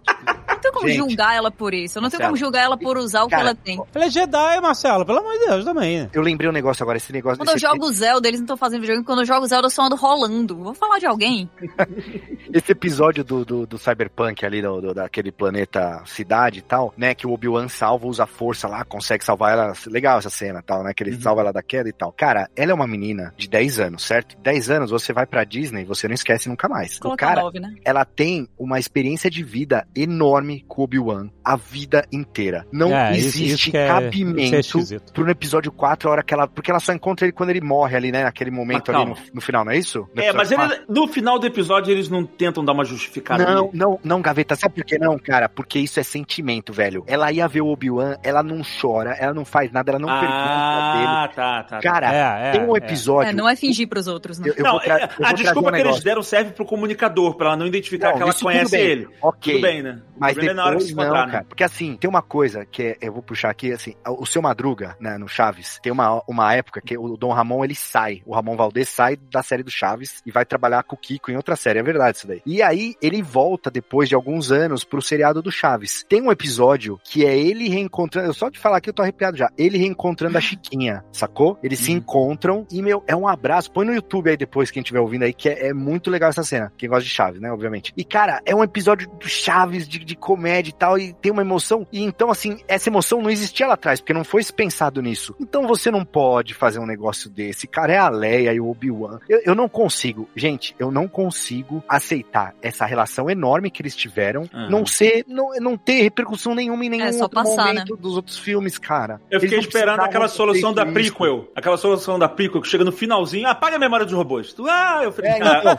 ela vai, ela vai bater a cabeça, ela Tipo, fala, quem sou eu? Sabe? Cara, o Owen Lars, ele odeia, odeia sim, mas ele, ele é ranzinza com o Ben no episódio 4. Então, e nesse aí eles terminam brother. Não, vai lá ver o Luke, pode falar com ele, tá, tá top. Não, mas aí, Marcelo, tem espaço. Tem espaço de 10 anos pra. Mais ou menos, mais ou menos. Não, não, tem É, espaço, mais tem ou que ter menos. mais coisa, né? Tem que ter mais coisa, então, tem que ter a segunda temporada. Tem, tem. Não, só se tiver engajamento. Não, mas. Mas, mas vocês entendem que não, não tem cabimento? Não, Não, eu concordo Então, mas com... assim, foi, pregui- foi preguiçoso conectar essa série aos filmes. Foi preguiçoso, porque tem isso que vocês trouxeram, que é verdade, que o Marcelo trouxe, mas tem também o- a forma como a Leia se comunica com a mensagem no R2. né? É, exatamente. Olha só, o que ela fala, tipo assim, Help me, Obi-Wan Kenobi. esse que é o problema. E eu concordo com o Marcelo. Eu acho maneiro ela ser sequestrada, ela sofrer com o Império e tal, não sei o que, e ter isso e construir a personalidade dela. Só que a, a mensagem que ela manda pelo R2 é assim. General Kenobi, no passado o senhor serviu ao meu pai nas guerras clônicas. Agora ele pede a sua ajuda para lutar contra o Império. Desculpe eu não poder apresentar esse pedido pessoalmente. Mas a minha nave foi atacada e eu acredito que a minha missão de levar o senhor a Alderan tenha falhado. Eu gravei informações vitais para a sobrevivência da rebelião no sistema de memória dessa unidade R2. Meu pai saberá como recuperá-las. O senhor deve levar esse droide em segurança até meu pai em Alderan. É um momento de desespero. Ajude-me, Obi-Wan Kenobi. É a minha única esperança. Então, essa mensagem dá a entender que ela não tem uma relação informal com o Obi-Wan. Aham. A ligação é o pai. Isso. Que a ligação é porque ela nem sequer conhece o Obi-Wan pessoalmente. Exatamente, mas aí tem aquele negócio que o Gaveta puxou, ah, mas pode ser porque ele pediu pra manter discrição, porque não sei o que, não sei o que. É, no final ele fala assim: seria mais seguro para nós dois se a gente não se identificasse, a gente Não. mostrar que a gente não se conhece. Eu sei, essa foi a desculpa. Ok, Essa foi a desculpa esfarrapadinha ali. É. ok, Mas mas... não, ainda assim não funciona pra isso, porque se essa mensagem fosse interceptada de qualquer maneira, eles iam se lascar. Exato, exato, exato. Então vai Não, guardar uma, uma- Não, é, vamos fingir aqui que É. a gente não se conhece, mas olha toda essa informação que pode lascar completamente a minha vida, vamos deixar aqui, né? Exato. Vou mandar uma mensagem pra você no WhatsApp contando um segredo. Cara, mas, mas eu vou falar de um jeito formal, porque caso alguém repare, e aí não vai notar que sou eu. Olha, fiquei sabendo Ué, que o Anderson Gaveta, teve... ah, não estou à venda prezada. Isso daí já os caras fazem, isso aí de propósito, hein? É, não, tipo, olha, fulano, eu estou aqui mandando uma mensagem para você que o Anderson, essa figura que eu não conheço, teve um problema anal muito importante aqui, sabe? Tipo, você tá contando um segredo, realmente não faz sentido você fingir que não conhece a pessoa. É muito ruim. É. Bom, é, bom dia, boa tarde, boa noite, Ben Kenobi. Venho por meio desta, né? É, não. E aí, assim, quando, Agradeceria seu auxílio na solução dessa demanda. A TT. quando ela é resgatada no, no, no New Hope, que o, Organa. o, o Obi-Wan morre, né, pra atrasar o Vader e salvar eles, tipo, o Luke fica triste e a Leia tá assim, é isso aí, velho morre mesmo, velho assim, sabe? Tipo, porra. Isso porque o planeta da Leia acabou de ser destruído com milhões de pessoas. Ela que tinha que estar sendo consolada, brother. Então, mas assim, cara, tudo bem, há 40 anos atrás, né? Mas agora, gente, não dá. E aí, outra, o Vader no final, não, vamos revirar, imperador, a gente vai achar esse maldito, não sei o que, não sei o que lá. Cara, vocês têm um cara que pediu Eles sabem. pro Obi-Wan resgatar a filha dele, meu irmão. Exato, meu irmão. Tá brincando. Eles torturaram a criança, cara. Cara, o Obi-Wan ainda vai lá e dá uma.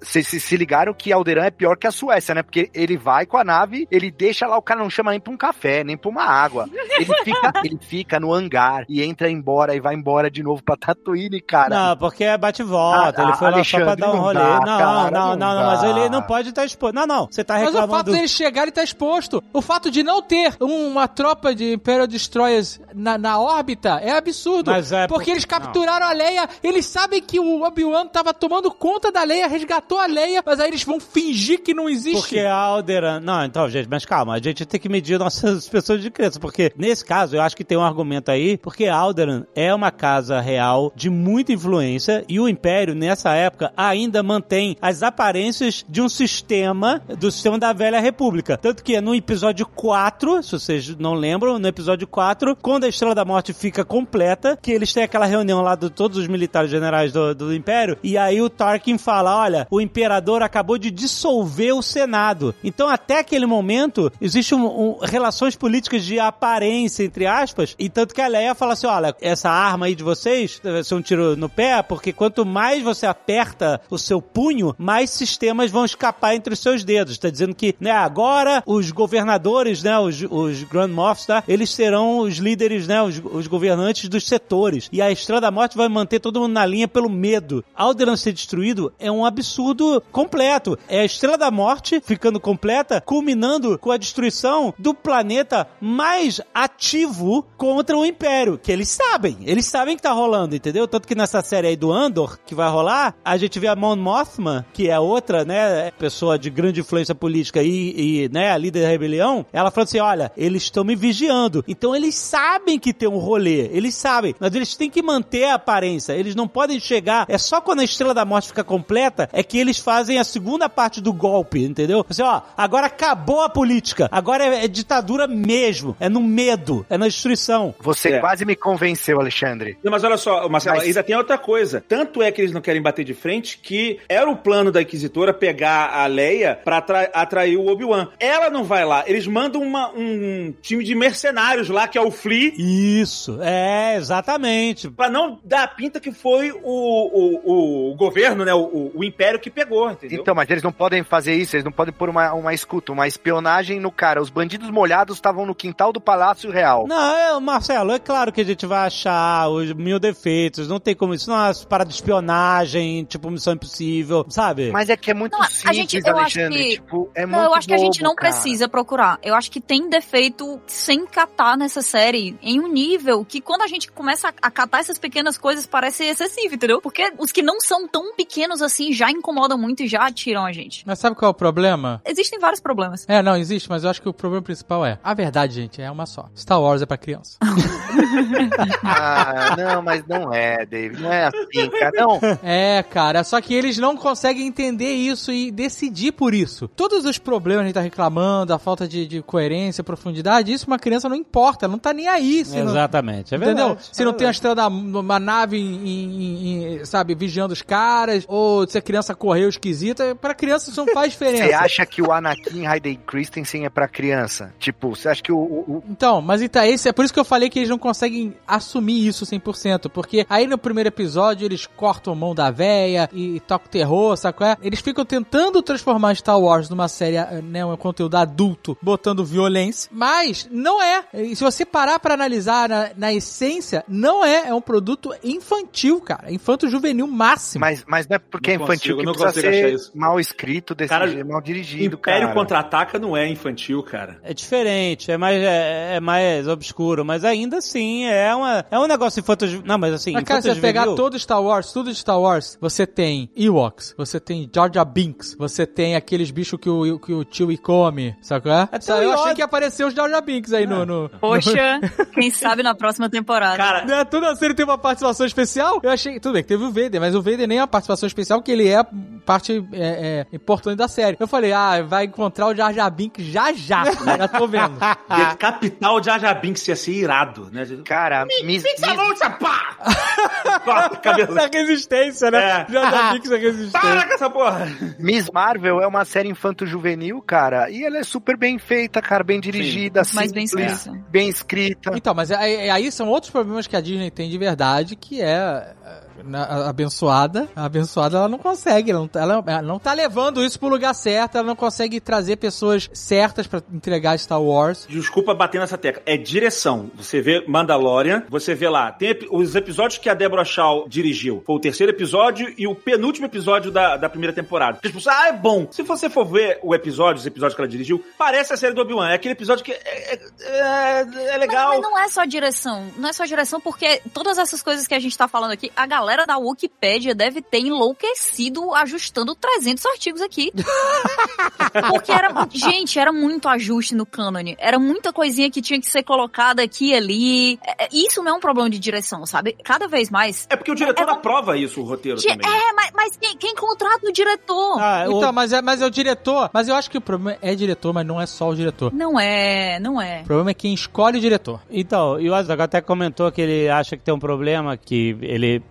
enfim, tá lá por causa da natureza do que a série é, de ser um prequel de, de, de várias histórias que a gente conhece. E ele falava assim, é, eu sei que nada vai acontecer com a Leia, eu sei que nada vai acontecer com É. o Luke, eu sei que nada uma, vai acontecer com o no Obi-Wan. último episódio tem uma tensão da luta com o Vader e o Obi-Wan e a Leia fugindo do e o Luke fugindo do O único perigo que o Obi-Wan pode realmente correr é passar perto de um raio envelhecedor. É tudo que a gente sabe que pode acontecer com ele. É, então, Mas assim, mas não gera, sabe, tem toda aquela luta do Vader. Tem a prim... é, é, acho que isso até vale discutir um pouco mais, né? Que tem as duas lutas dele. né, Eu tô falando da segunda, né? É, da A segunda. segunda luta, ela não me. Sabe, eu não fiquei em nenhum momento assim. Ixi, o que será que vai acontecer nessa luta, sabe? Porque não pode acontecer nada. A não ser que eles virem o Tarantino, sabe? Qual é? Mate o Hitler no final. Não, mas não é nem só isso, cara. Não, não pode acontecer nada com eles, mas também não há absolutamente nada em jogo. Nada está em jogo nessa luta. Eles não estão. Eu. O Obi-Wan não tá sendo atrasado pelo Vader pra se resgatar alguém ou pra salvar Aham, é verdade, é verdade. uma célula da rebelião. Tipo, não tem nada em jogo ali. Mas sabe por que não tem nada em jogo? Porque ninguém ali tá em- é, é, sendo ameaçado de fato. A gente sabe que tu- vai, vai ficar tudo bem com o Luke, vai ficar tudo bem com a Leia, vai ficar tudo bem com o Obi-Wan. Então, mas o foco, o foco dessa luta e dos encontros, eu ente- vocês têm razão, coisa, não tem nada em jogo, de verdade. Então, o foco do drama não pode ser esse. Esse realmente a gente não vai tirar nada porque a gente já sabe tudo que aconteceu. O foco ali é o reencontro, é a relação dos dois. E é uma, uma pessoa que vai ser perdida ali, inevitavelmente, que é o Anakin Cara. Skywalker pro Obi-Wan. Esse é o ponto do episódio que eu vou discordar de vocês violentamente, que eu achei essa luta final foda. Foda, foda, foi foda. E eu digo mais, eu digo mais, eu achei a luta melhor que a luta deles no episódio 3. Não, mas a, a luta. A luta é boa, a coreografia é boa, mas ela não gera nada. Não, Ah, não tem locomia, não, não, não. né? E eu tô falando de. Não, peraí, peraí, peraí. Eu não estou falando de coreografia. Não, contrário, eu não tô falando de coreografia, eu estou falando emocionalmente. Emocionalmente, concordo. A, a luta do episódio 3, eu estava cagando pra ela porque eu também sabia o que ia acontecer. Eu sabia que o Vader ia Você tá falando do episódio 3 de Obi-Wan ou episódio 3? Não, de... do, do, do, do Star Wars, não. A luta final do Anakin e do Obi-Wan. É, Revenge Na of the lava, Sith. lava. Na lava, é. Eu concordo com você, Gaveta, 100%. Eu já sabia que o, o Darth Vader, o Anakin ia perder, ia se estrepar todo. Mas nessa, cara, eu achava que tinha um peso dramático muito maior. Eu achei a luta muito mais foda. Finalmente o Obi-Wan mostrou poder pra caralho, sabe? Mostrou Foi lindo. Foi É, lindo. Aquelas pedras de aerolito do Chaves é foda também. Eu achei foda. Não, eu achei foda. Achei foda. E eu Marcelo vou tá te com má dizer. vontade. Marcelo, Marcelo. Chaves pode, mas Star Wars não pode, né? É, o Marcelo, o Marcelo, eu má vou falar. vontade. Vai aparecer uma tela preta com título e vai falar mal da fonte. Ele vai, ele vai falar mal de qualquer coisa. Mas Não, olha só. Gavetinha, mas é que, cara, É que o Marcelo entrou na zona da implicância. Eu sei como é que é essa zona. Tudo é ruim, eu sei como é que é. Essa luta final ali, pra mim o que tava em risco não era a vida de alguém. Pra mim o que tava em risco era o espírito, não é o espírito, mas é o. É... Ah, palavra, esqueci a palavra. É a imagem do Obi-Wan que a gente queria ter. Era tipo assim, o Obi-Wan até então ele tava sofrendo, ele tava apanhando. E tu fala assim: caraca, será que vai acabar a série o Obi-Wan? Ele não vai ser nada, sabe? Tipo assim, ele só vai acabar a série fugindo. Porra, o Vader depois vai falar assim: cara, quando a gente. A última vez que a gente se encontrou, você era o mestre ou o aluno, agora eu sou o mestre. E, cara, até agora eu não vi o mestre. Cadê o mestre, sabe? Quem é o mestre? Quem é o mestre? Eu tava querendo isso, então quando ele finalmente mostra que ele é o mestre, valeu. E- Isso tava em risco pra mim, sabe? A, a, a hombri- não é a hombridade, mas é a, a reputação. A reputação do Obi-Wan pra mim tava em jogo e ele botou por cima Não, e então, eu achei foda. assim, a, a luta, é, eu gostei da luta bem coreografada. A luta do Vader com a Riva é muito boa também, cara. Ele, def- ele para a espada com, com a força é e bem tal. aí- boa, é bem boa. Bem Eu achei muito maneira a luta dele com a, Eu gostei mais da luta dele com a Riva do que, do, eu que as lutas com o Obi-Wan. Principalmente porque na luta dele com a Riva ele tá 100% samurai. Ele não saca o próprio sabre, cara. É, bem legal isso. Isso foi legal mesmo. Ele usa o sabre dela no final. É muito maneiro, cara. E ele tá mestre, meio né? ensinando, né? Ele tá meio ensinando. Ele dá a arma pra ela, depois ele retira, depois ele dá de novo. Depois ele tá sendo o que o Obi-Wan foi pra ele. Gente, assim, eu senti muito impacto emocional na luta do Obi-Wan contra o Vader. De verdade, em tudo, em tudo. Eu acho que teve um, um peso visual ali muito grande da concept art da galera. Na, naquela primeira cena que eles se encontram, assim, eu vi, um, eu vi uma arte conceitual. Sim, lindo. É. Claramente. Achei lindo. Aquele cenário, beleza, nossa, eles não gastaram 600 bilhões em, em CGI, mas funcionou, a luta foi massa e eu senti demais o, o peso do Obi-Wan mais uma vez lutando contra o grande amigo dele, que ele achou que já tinha passado por aquilo ali. Gente, a- o, o peso de você ter que matar alguém que no final das contas você ama e depois essa pessoa voltar e você ter que fazer de novo aquela escolha difícil que você Ah. já teve que fazer uma vez. Mas vou falar, o, Obi-Wan, ele é cuzão, porque ele largou o, Anakin, né, na, na, na- pra fritar ali, e nessa ele quebrou o respirador dele e falou, então fica aí também, sem respirar, né? Tipo, ele não, se ele, ele poderia, eu sei que não vai matar, aquele negócio Ele tal. não vai matar. Não, mas o Obi-Wan foi na maldade. Ele deu coronhada no, É, ele dá na maldade, na maldade, porque ele poderia... no painel de respirador. Deu coronhada ali, foi na É, maldade. tá, tá, Ele, tá, ele poderia tá. dar, tipo, sabe o, a Clean Death lá do Avatar, assim, que você mata o animal por piedade, né, por misericórdia e tal, não sei o quê. O Obi-Wan não tem isso aí, não. Ele deixa o cara pra se fuder. Mas. Marcelo, eles dois fazem isso. Sim, da sim. primeira vez, o Obi-Wan faz a mesma coisa porque ele não consegue, dentro do coração dele, encontrar o espaço pra dar o golpe final no Anakin. Ele quer meio que entregar pro destino o final daquela missão que deveria ser dele, mas é difícil demais. Aqui, do mesmo jeito, o Vader enterra o Obi-Wan ali e vai embora É. porque ele fica, ah, tomara que eu não tenha que... Existe Anakin Skywalker dentro do Darth Vader e a gente sabe disso. Até o último segundo. Sim. E a pessoa que decidiu não dar o golpe final de maneira direta ali foi o Anakin Skywalker, não foi o Darth Vader. Então tudo que eles estão, aquela luta inteira, no momento que abre o capacete, puta merda, é muito É. foda. Mas Assim, as então, vozes tu que- dobradas. Que viu a Soca vendo o Anakin, deveria Isso, saber Kate. disso. As vozes dobradas eu achei legal. Anakin's gone. I am what remains. I am not your failure, Obi-Wan. You didn't kill Anakin Skywalker. I did. Mas é isso, Kat, é muito foda, realmente. O Gaveta falou da edição de som também, das duas vozes misturando. É foda pra Irado, caralho. irado. É mesmo. muito maneiro. Só que isso já apareceu no Rebels exatamente igual. Exatamente igual. cara. Também já apareceu luta de, de sabre de luz no Rebels. Meu Deus! Não, Ga- Gaveta, não é a mesma coisa, cara. É, e tem boneco da Hot Toys também. A gente não, vai, não pode comprar mais da, da, da Iron Studios. Aí não faz Ai, sentido. cara. Ih, caralho. Mas olha só, eu, vi um, eu vi um negócio legal, que fala, acho que é do Rebels, né? Que ele abre também o capacete, né? Isso, contra a soca. É, contra a É igual a E mesma ela vê o cena. mestre dela. Não, Só não é a mesma cena. O pessoal tava reparando. Mas é outra mídia, Marcelo. O que o ele pessoal tá tava encontrando o mestre dele, ele não é o mestre dessa vez que tá sendo desmascarado. Ele é o aluno que tá enxergando o mestre dele e dizendo que ele matou o Anakin Skywalker. E naquela hora que o Obi-Wan vira pra ele e chama ele de Darth, se referindo não só ao Darth Vader, mas ao que Darth Sidious fez com ele. Porra, vocês perderam o Ah, e coração, é, pra, é galera. pra juntar com o New Hope, que ele chama ele de Darth também. Ah, né? sim, mas Sim. funciona, funciona bem dentro do Funciona. roteiro. É, porque aí ele virou virou a chave, entendeu? Tipo assim, cara, ele fala assim, então meu amigo morreu de verdade, porque Muito obrigado, vou te matar. Valeu. What have you become? I am what you made me.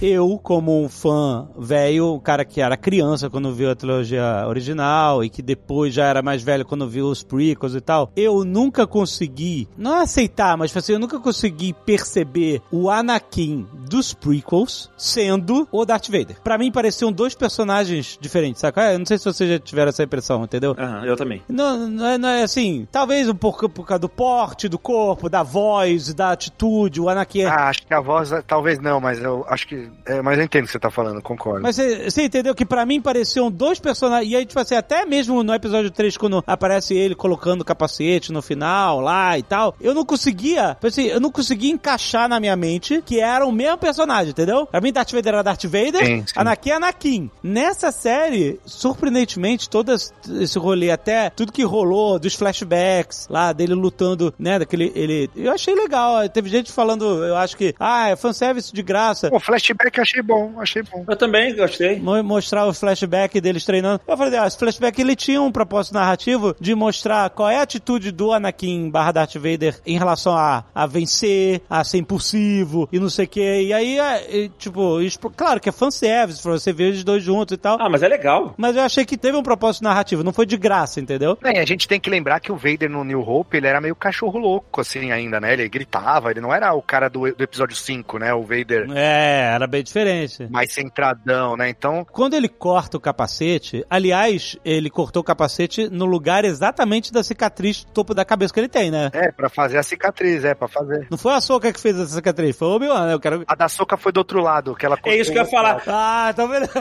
Mas as pessoas disseram isso mesmo, que a da Soca foi de um lado e o do Obi-Wan foi do outro. Então, os Foi, dois foi. revelaram um pedaço do que é o do Anakin. Mas o único que conseguiu tirar de fato o capacete por inteiro foi o Luke, que tirou por inteiro e aí trouxe ele de volta. O nome Olha disso... aí a poesia do Gavetinho. Ah, Olha que bonito, É. gostei, gaveta. Eu? o nome disso na, na, na cultura pop é retcon, né? Quando você é, ressignifica algo que já era estabelecido, aí você dá um significado novo, acrescenta um significado novo. Então, por exemplo, essa cicatriz na, na testa dele nunca teve um significado narrativo. É só, tipo, ah, ele é um cara deformado, fudido, do lado negro e tal. E aí, quando eles colocam o Obi-Wan abrindo esse capacete dele, nesse mega golpe lá de, de UFC, que o cara bota o pé na, na, na grade e pula pra cima e dá um porradão, que achei foda demais Luta livre. eles ressignificam até as cicatrizes dele. Eu achei foda. Tipo assim, ó, foi o Obi-Wan que fez essa merda em você. Porque você nunca conseguiu ganhar do cara. Nunca. Até mesmo quando você venceu ele, quando o Vader vence ele no episódio 4, venceu porque ele deixou. É. E aí eu acho foda que isso é uma frustração do caralho nele pro resto da vida, sabe? O Obi-Wan sempre foi o mestre, cara. Ele sempre venceu. O Anakin nunca conseguiu vencer. Então quando ele chega e fala assim, ó, você não matou o Anakin, fui eu. Mostra, tipo assim, isso tá. Porque assim, você sabe, quem cresceu vendo Star Wars, sabe que é, ficava brincando que assim, ah, o Darth Vader, na verdade, ele só matou oficiais do Império. É isso. Na trilogia original, você só vê ele matando os oficiais do Império. E é isso, né? E aí, no episódio 3, aí, ah, beleza, agora Anakin matou criança, realmente é fudido. Não, o cara é mal, o cara é mal. E essa série, tipo, Rogue One, a gente viu um pouco mais dele sendo fudido e tal, com poder e tal, porque esse poder todo do Darth Vader nunca foi mostrado na trilogia original. Você sabia que ele era foda, Sim, sim. porque todo mundo falava que ele era foda, mas você não via de verdade. Ele usava lá um pouco da força, jogava uns, umas caixas no Luke, né? É, enforcava as pessoas e tal. Mas assim, algumas coisas que essas séries todas e essa estão trazendo, esse retcon, eu achei incrível que construiu mais ainda esse personagem que o Darth Vader é depois. Até mesmo pela facilidade com que ele luta com o Luke, cara. Ele luta com uma mão só, com uma facilidade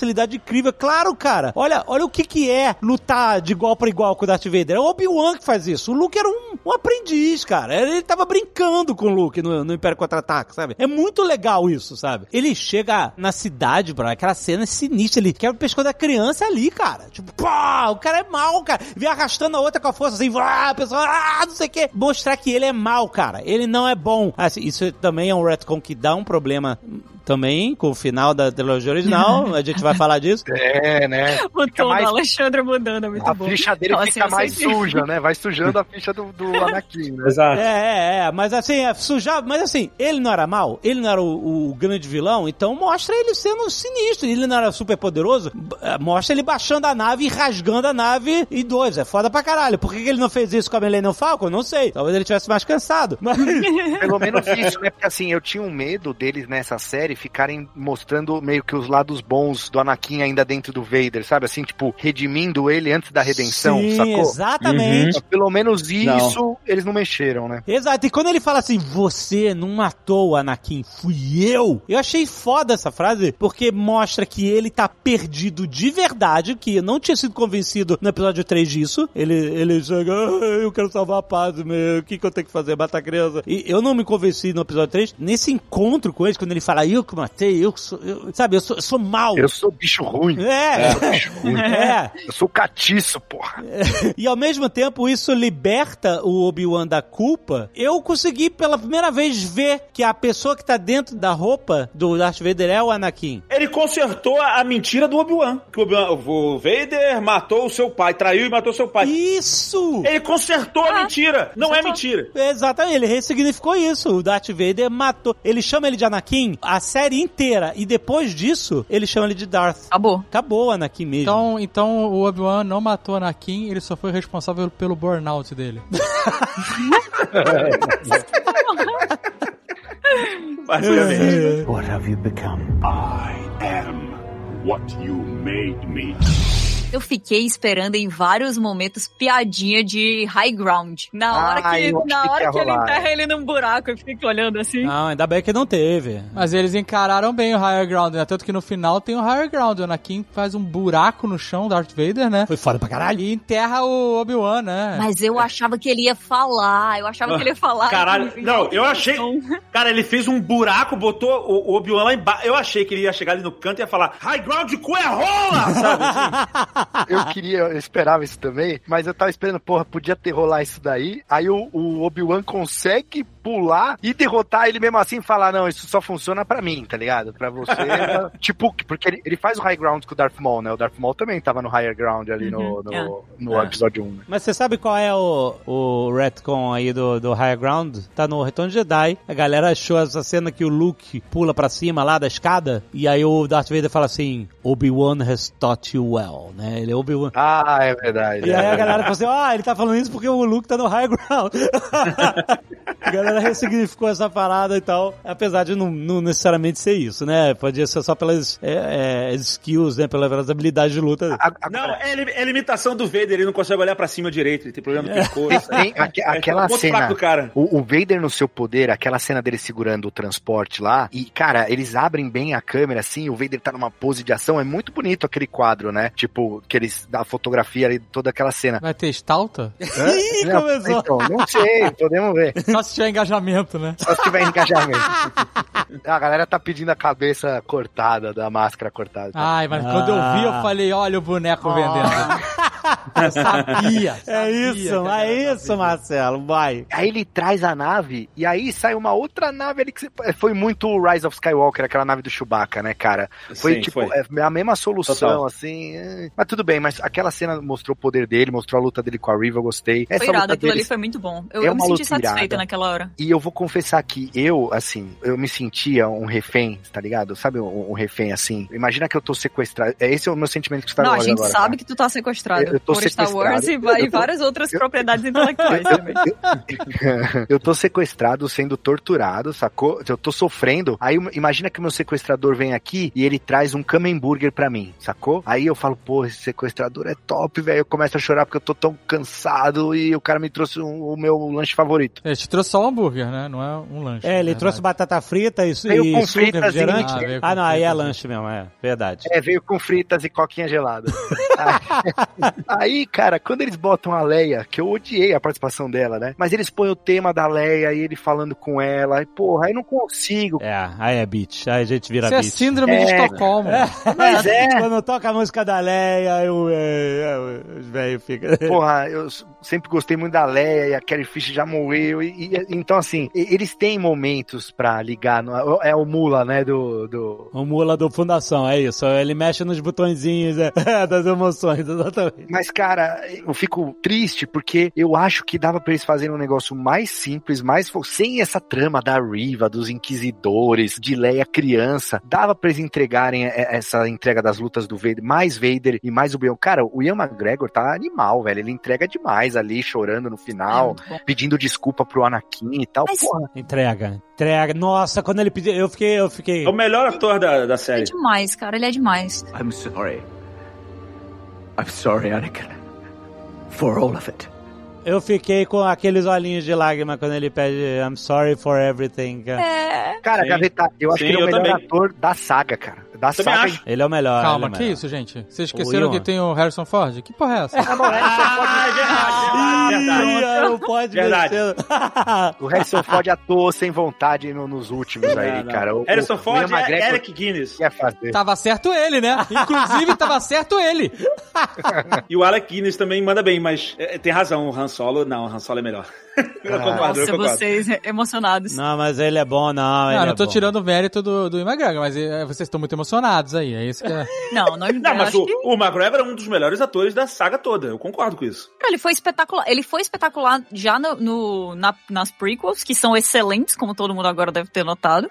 E ele tá maravilhoso aqui também. Não, não ri não, não ri não, viu? Quando apareceu o Qui-Gon Jinn ali, tu não sentiu a vontade de fazer xixi nas calças? Não, não é possível. What have you become? I am what you made me. Vocês estão falando de, de melhor ator da saga, de personagem e tal, mas tem um personagem que eu adorei, pra mim é o melhor personagem da série, mas foi pouco explorado. Não quero que tenha uma série só dele, porque senão vai ser ele salvando a Leia também. que é o fake Jedi, cara. O Raja, Raja. é, Raja, é muito bom. Cara, eu achei maravilhoso, porque essas pequenas expansões de universo, tipo Clone Trooper pedindo esmola no capacete, sabe qual é? Ah, o Marcelo tava doido pra ver a reação do Dave com isso. Cara, a Kat olhou pra mim nessa hora e falou: Meu, Dave deve estar. Deve estar muito feliz. É isso, né? Todo tem o que mundo dizer. no capacete, cara. É Bota o aqui no capacete, né? capacete. Mas eu gostei, cara. Eu gostei de ver esse personagem, o cara enganando as pessoas, né? Usando a fé delas numa força maior que ele não manipula, que ele não tem. Porque, é diferente do mundo real, no Star Wars a gente sabe, né, por ser uma ficção, que a força existe, né? Aham. Então, mas, e ele é um, um safado que tá se aproveitando da crença das pessoas nessa força maior, né? Pra ganhar um dinheirinho de merda e tal. E, e- Então, aqui, olha só, no mundo real, no nosso mundo, não tem Jedi, não tem isso de verdade, e as pessoas ainda conseguem convencer as outras da mesma merda, Mas que elas têm a fé, poderes, tem a fé das que elas pessoas. conseguem ver o futuro, que elas conseguem curar com as mãos, e não sei o que.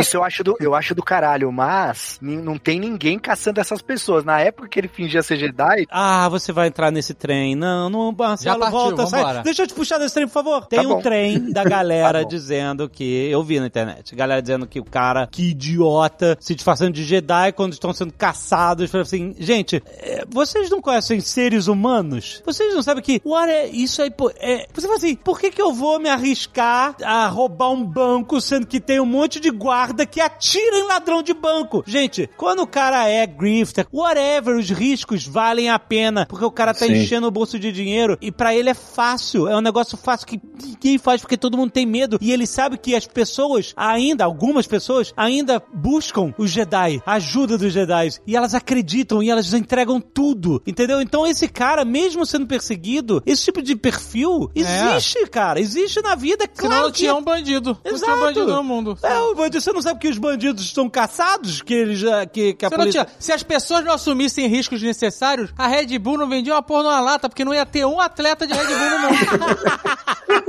Então o personagem encaixa, cara. O personagem não é inverossímil porque finge que é Jedi. eu não tô falando que, pô, é legal, eu gostei também dele, eu gostei dele. É, eu, só, eu só citei aí que não era, era bem perigoso o que ele tava fazendo, né, na É, real, sim. é só isso. Ah, era. Não, era, cara, mas tem gente Era, mas pra isso tudo, é normal, cara. É normal esses. Mas, gente, vocês Não. viram aquele planeta, Mas- tudo ali é perigoso, eles estão vivendo em miséria, a maior parte É. da população. Exato. Então ele encontrou uma maneira de pegar uma graninha ali e na cabeça Aham. dele ainda existe um código de honra que tá sendo aplicado naquele momento, porque na cabeça dele ele tá ajudando as ele é pessoas. bom Perigoso, ladrão, É. Então, na, na verdade, ele me incomodou um pouco a virada dele, ele ficou meio bonzinho demais. Muito rápido, né? Queria que ele continuasse sendo meio safado.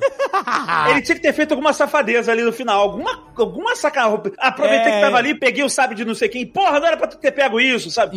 Isso, porque tinha um monte de sabre dando mole ali, né? Tinha um monte de sabre dando mole. Podia ter dado uma safadada no final. Sabe, É. assim, ele, ele tava muito, muito bom, muito virtuoso no final, sabe? Eu falei, Eu entendi que ele pegou os sabres. Porque naquela hora que ele derruba o, o transmissor, ele tá andando, segurando várias coisas dentro dos casacos e tem um clank, clank, clank de metal dentro, sabe? Tipo, como se ele É, estivesse mas- carregando várias coisas. Será que ele pegou? Isso seria bom, hein? Ah, Mas é legal. que tem que vender, né? se for, só se for. Porque a gente viu que o mando é, é complicado mexer no sabre louco, qualquer um, né? Não é, não é, pra, não é uma arma Mas pra ele não um. tem que mexer no sabre, ele tem que colocar o sabre de luz em Isso, cima da mesa. Exatamente. É, exatamente. E, ó, e, ó, É. e ó, isso criou uma cena muito maneira que quando o Obi-Wan chega, aquele negócio, quem é de verdade sabe quem é de mentira. A família tava lá acreditando pra caralho. Então o cara chega, o mestre Jedi motherfucker, meu amigo, pelo amor de Deus.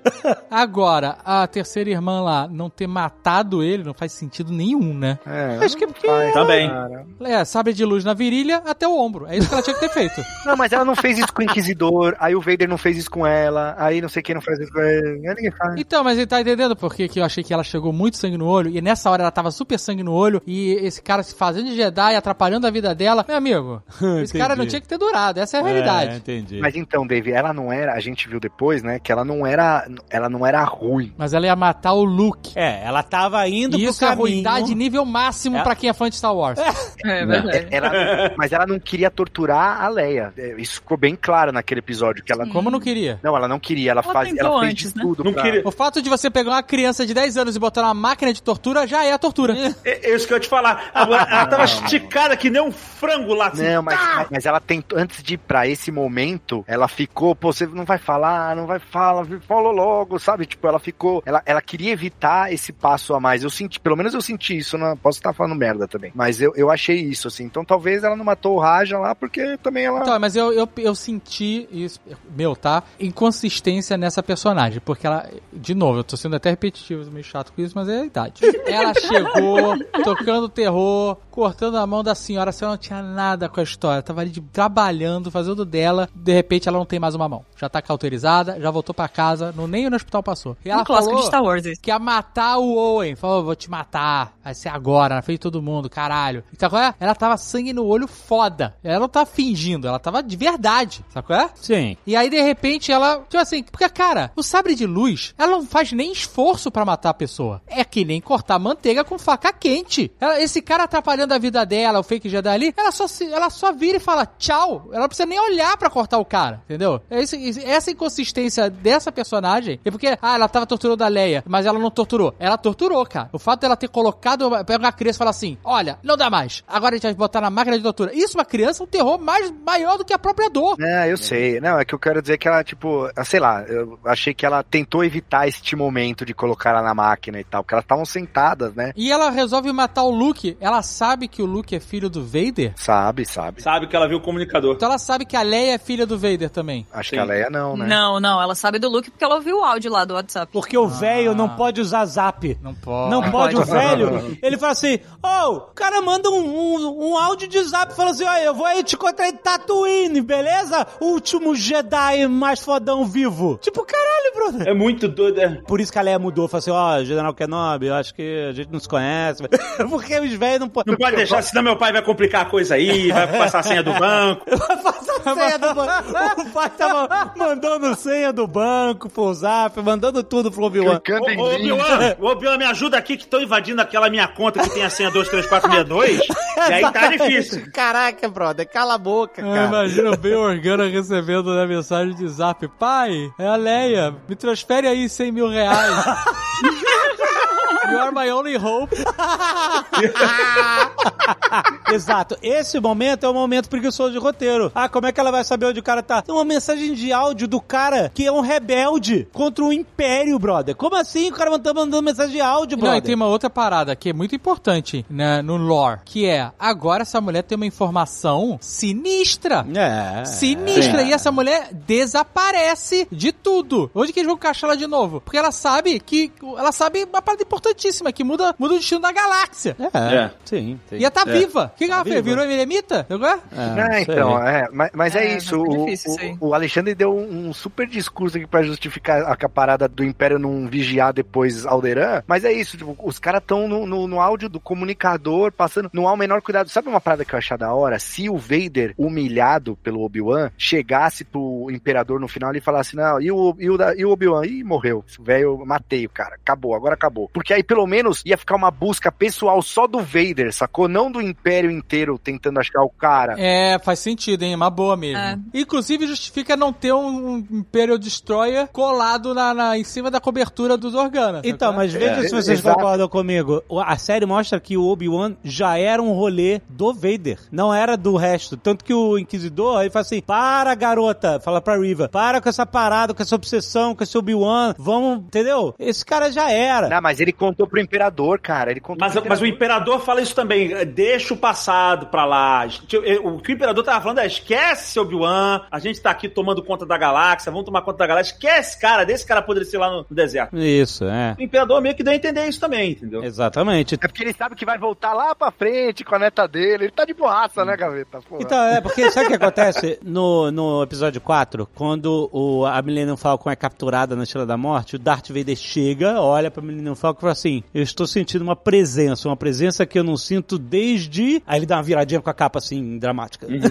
É isso. Era o Obi-Wan. Vai ser desde ontem, pelo, se tiver segunda temporada. ele- Não, 10 anos. Caraca, se 10 tivesse segunda temporada vai ser foda, mano. Não, mas assim.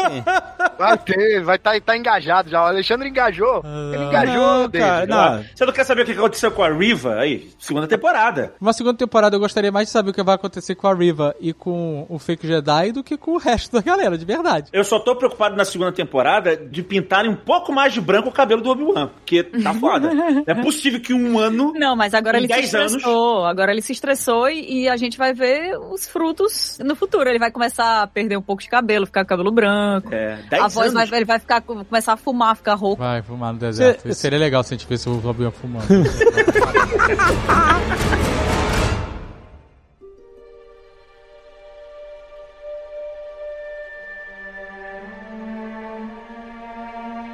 Uma parada que eu gostei de ver nessa série é e que eu tenho gostado de ver desde o Rogue One. É assim, porque a gente sabe que Star Wars tem a família Skywalker, né? A profecia, aquele negócio de uma pessoa especial. chega da família Skywalker. É, Taika! Taika vai libertar. Ele falou que chega de Star Wars.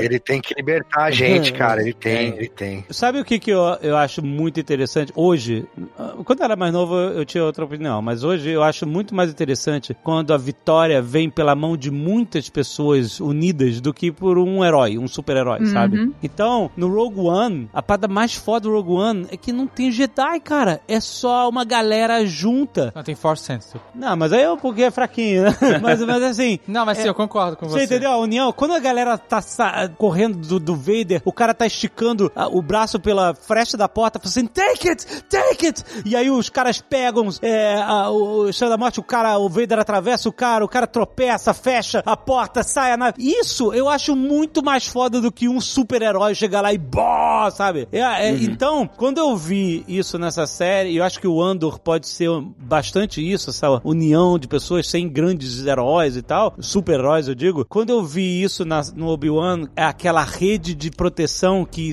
meio que uma alusão a Underground Railroads, né? Isso, é, isso é bem maneiro mesmo. Que quando as pessoas nos Estados Unidos faziam uma rede de safe houses e, e caminhos e tal pra... Tem um Nerdcast sobre isso, né, inclusive. Tem um Nerdcast sobre sobre para libertar os escravizados do sul e levar eles pro norte, onde eles seriam livres, etc. Quando eles mostram que eles tinham uma, uma rede de proteção dessas, uma underground space eh, road, sei lá, para os Jedi fugirem, né? Com segurança e tal. Eu achei muito maneiro isso, cara, porque mostra que as pessoas estão juntas e fazendo a, a parada unidas, sabe? Tipo, não é. Agora a gente não depende de Jedi, de superpoder, de profecia. A gente tem que se unir e lutar contra essa parada, cara. E, Cara, e, e tem uns momentos muito bons dentro disso que você tá falando, naquela cena que a gente já comentou aqui, pavorosa lá da menina embaixo do, do casaco dele e tal, que tem o resgate, um dos pilotos morre, que a Riva joga o, o- a, a caixa lá. Isso. Maneiro, inclusive, parabéns pelo uso da força. Exato.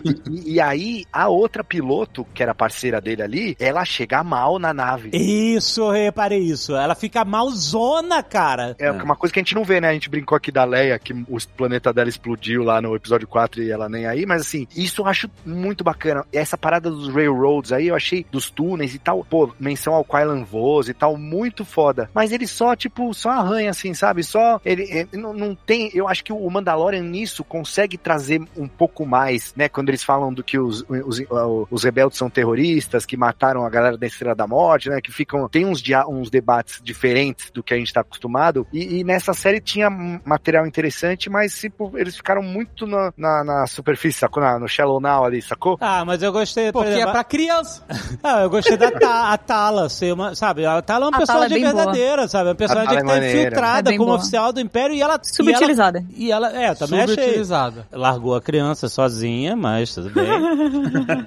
Na hora que aquilo ali aconteceu, eu fiquei, A- rapaz. Alexandre, Ah, E você se ligou que tinha um sentimento ali. o que? Dela com o Obi-Wan? Dela com o robô. Ah, tá. É, eu notei É, também. É, é, Tanto é. que o robô, cara, o robô morre abraçando ela de, se vindo de escudo, é muito foda, É, cara. não, t- tinha um sentimento ali, cara. Ah, Tinha, não dá pra reclamar, né, dos robôs. Os robôs de Star Wars, eles são bons mesmo. Existe uma sorte muito grande agora pra qualquer conteúdo ligado a Star Wars que você realmente renovou a minha esperança que Endor seja legal, sabe? Que é, dá pra notar que as coisas é, é difícil, porque é complicado a gente ficar ligando ao nome da pessoa, né? Mas dá pra notar que as coisas que a Kathleen Kennedy não vai se meter tanto porque ela acha que não são tão relevantes assim, porque não tem os personagens originais ou pelo menos não é focado neles. Ela deixa a galera fazer um trabalho excelente.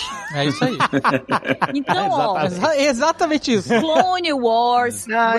Rebels, Rogue One, Mandalorian, se Deus quiser a Soca.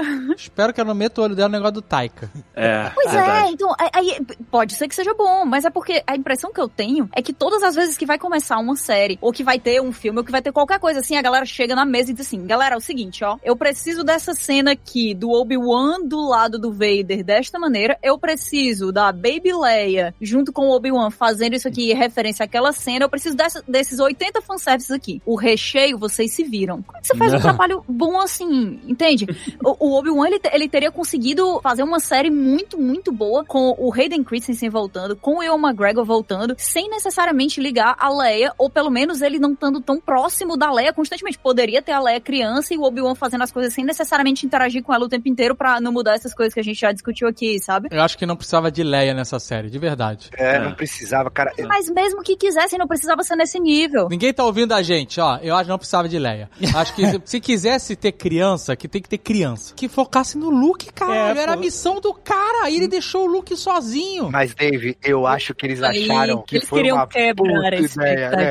Tá todo mundo esperando ele cuidar do Luke, então tá, toma a Leia aqui pra vocês. Te Isso aí enganei, foi o J.J. Abrams que falou pra alguém.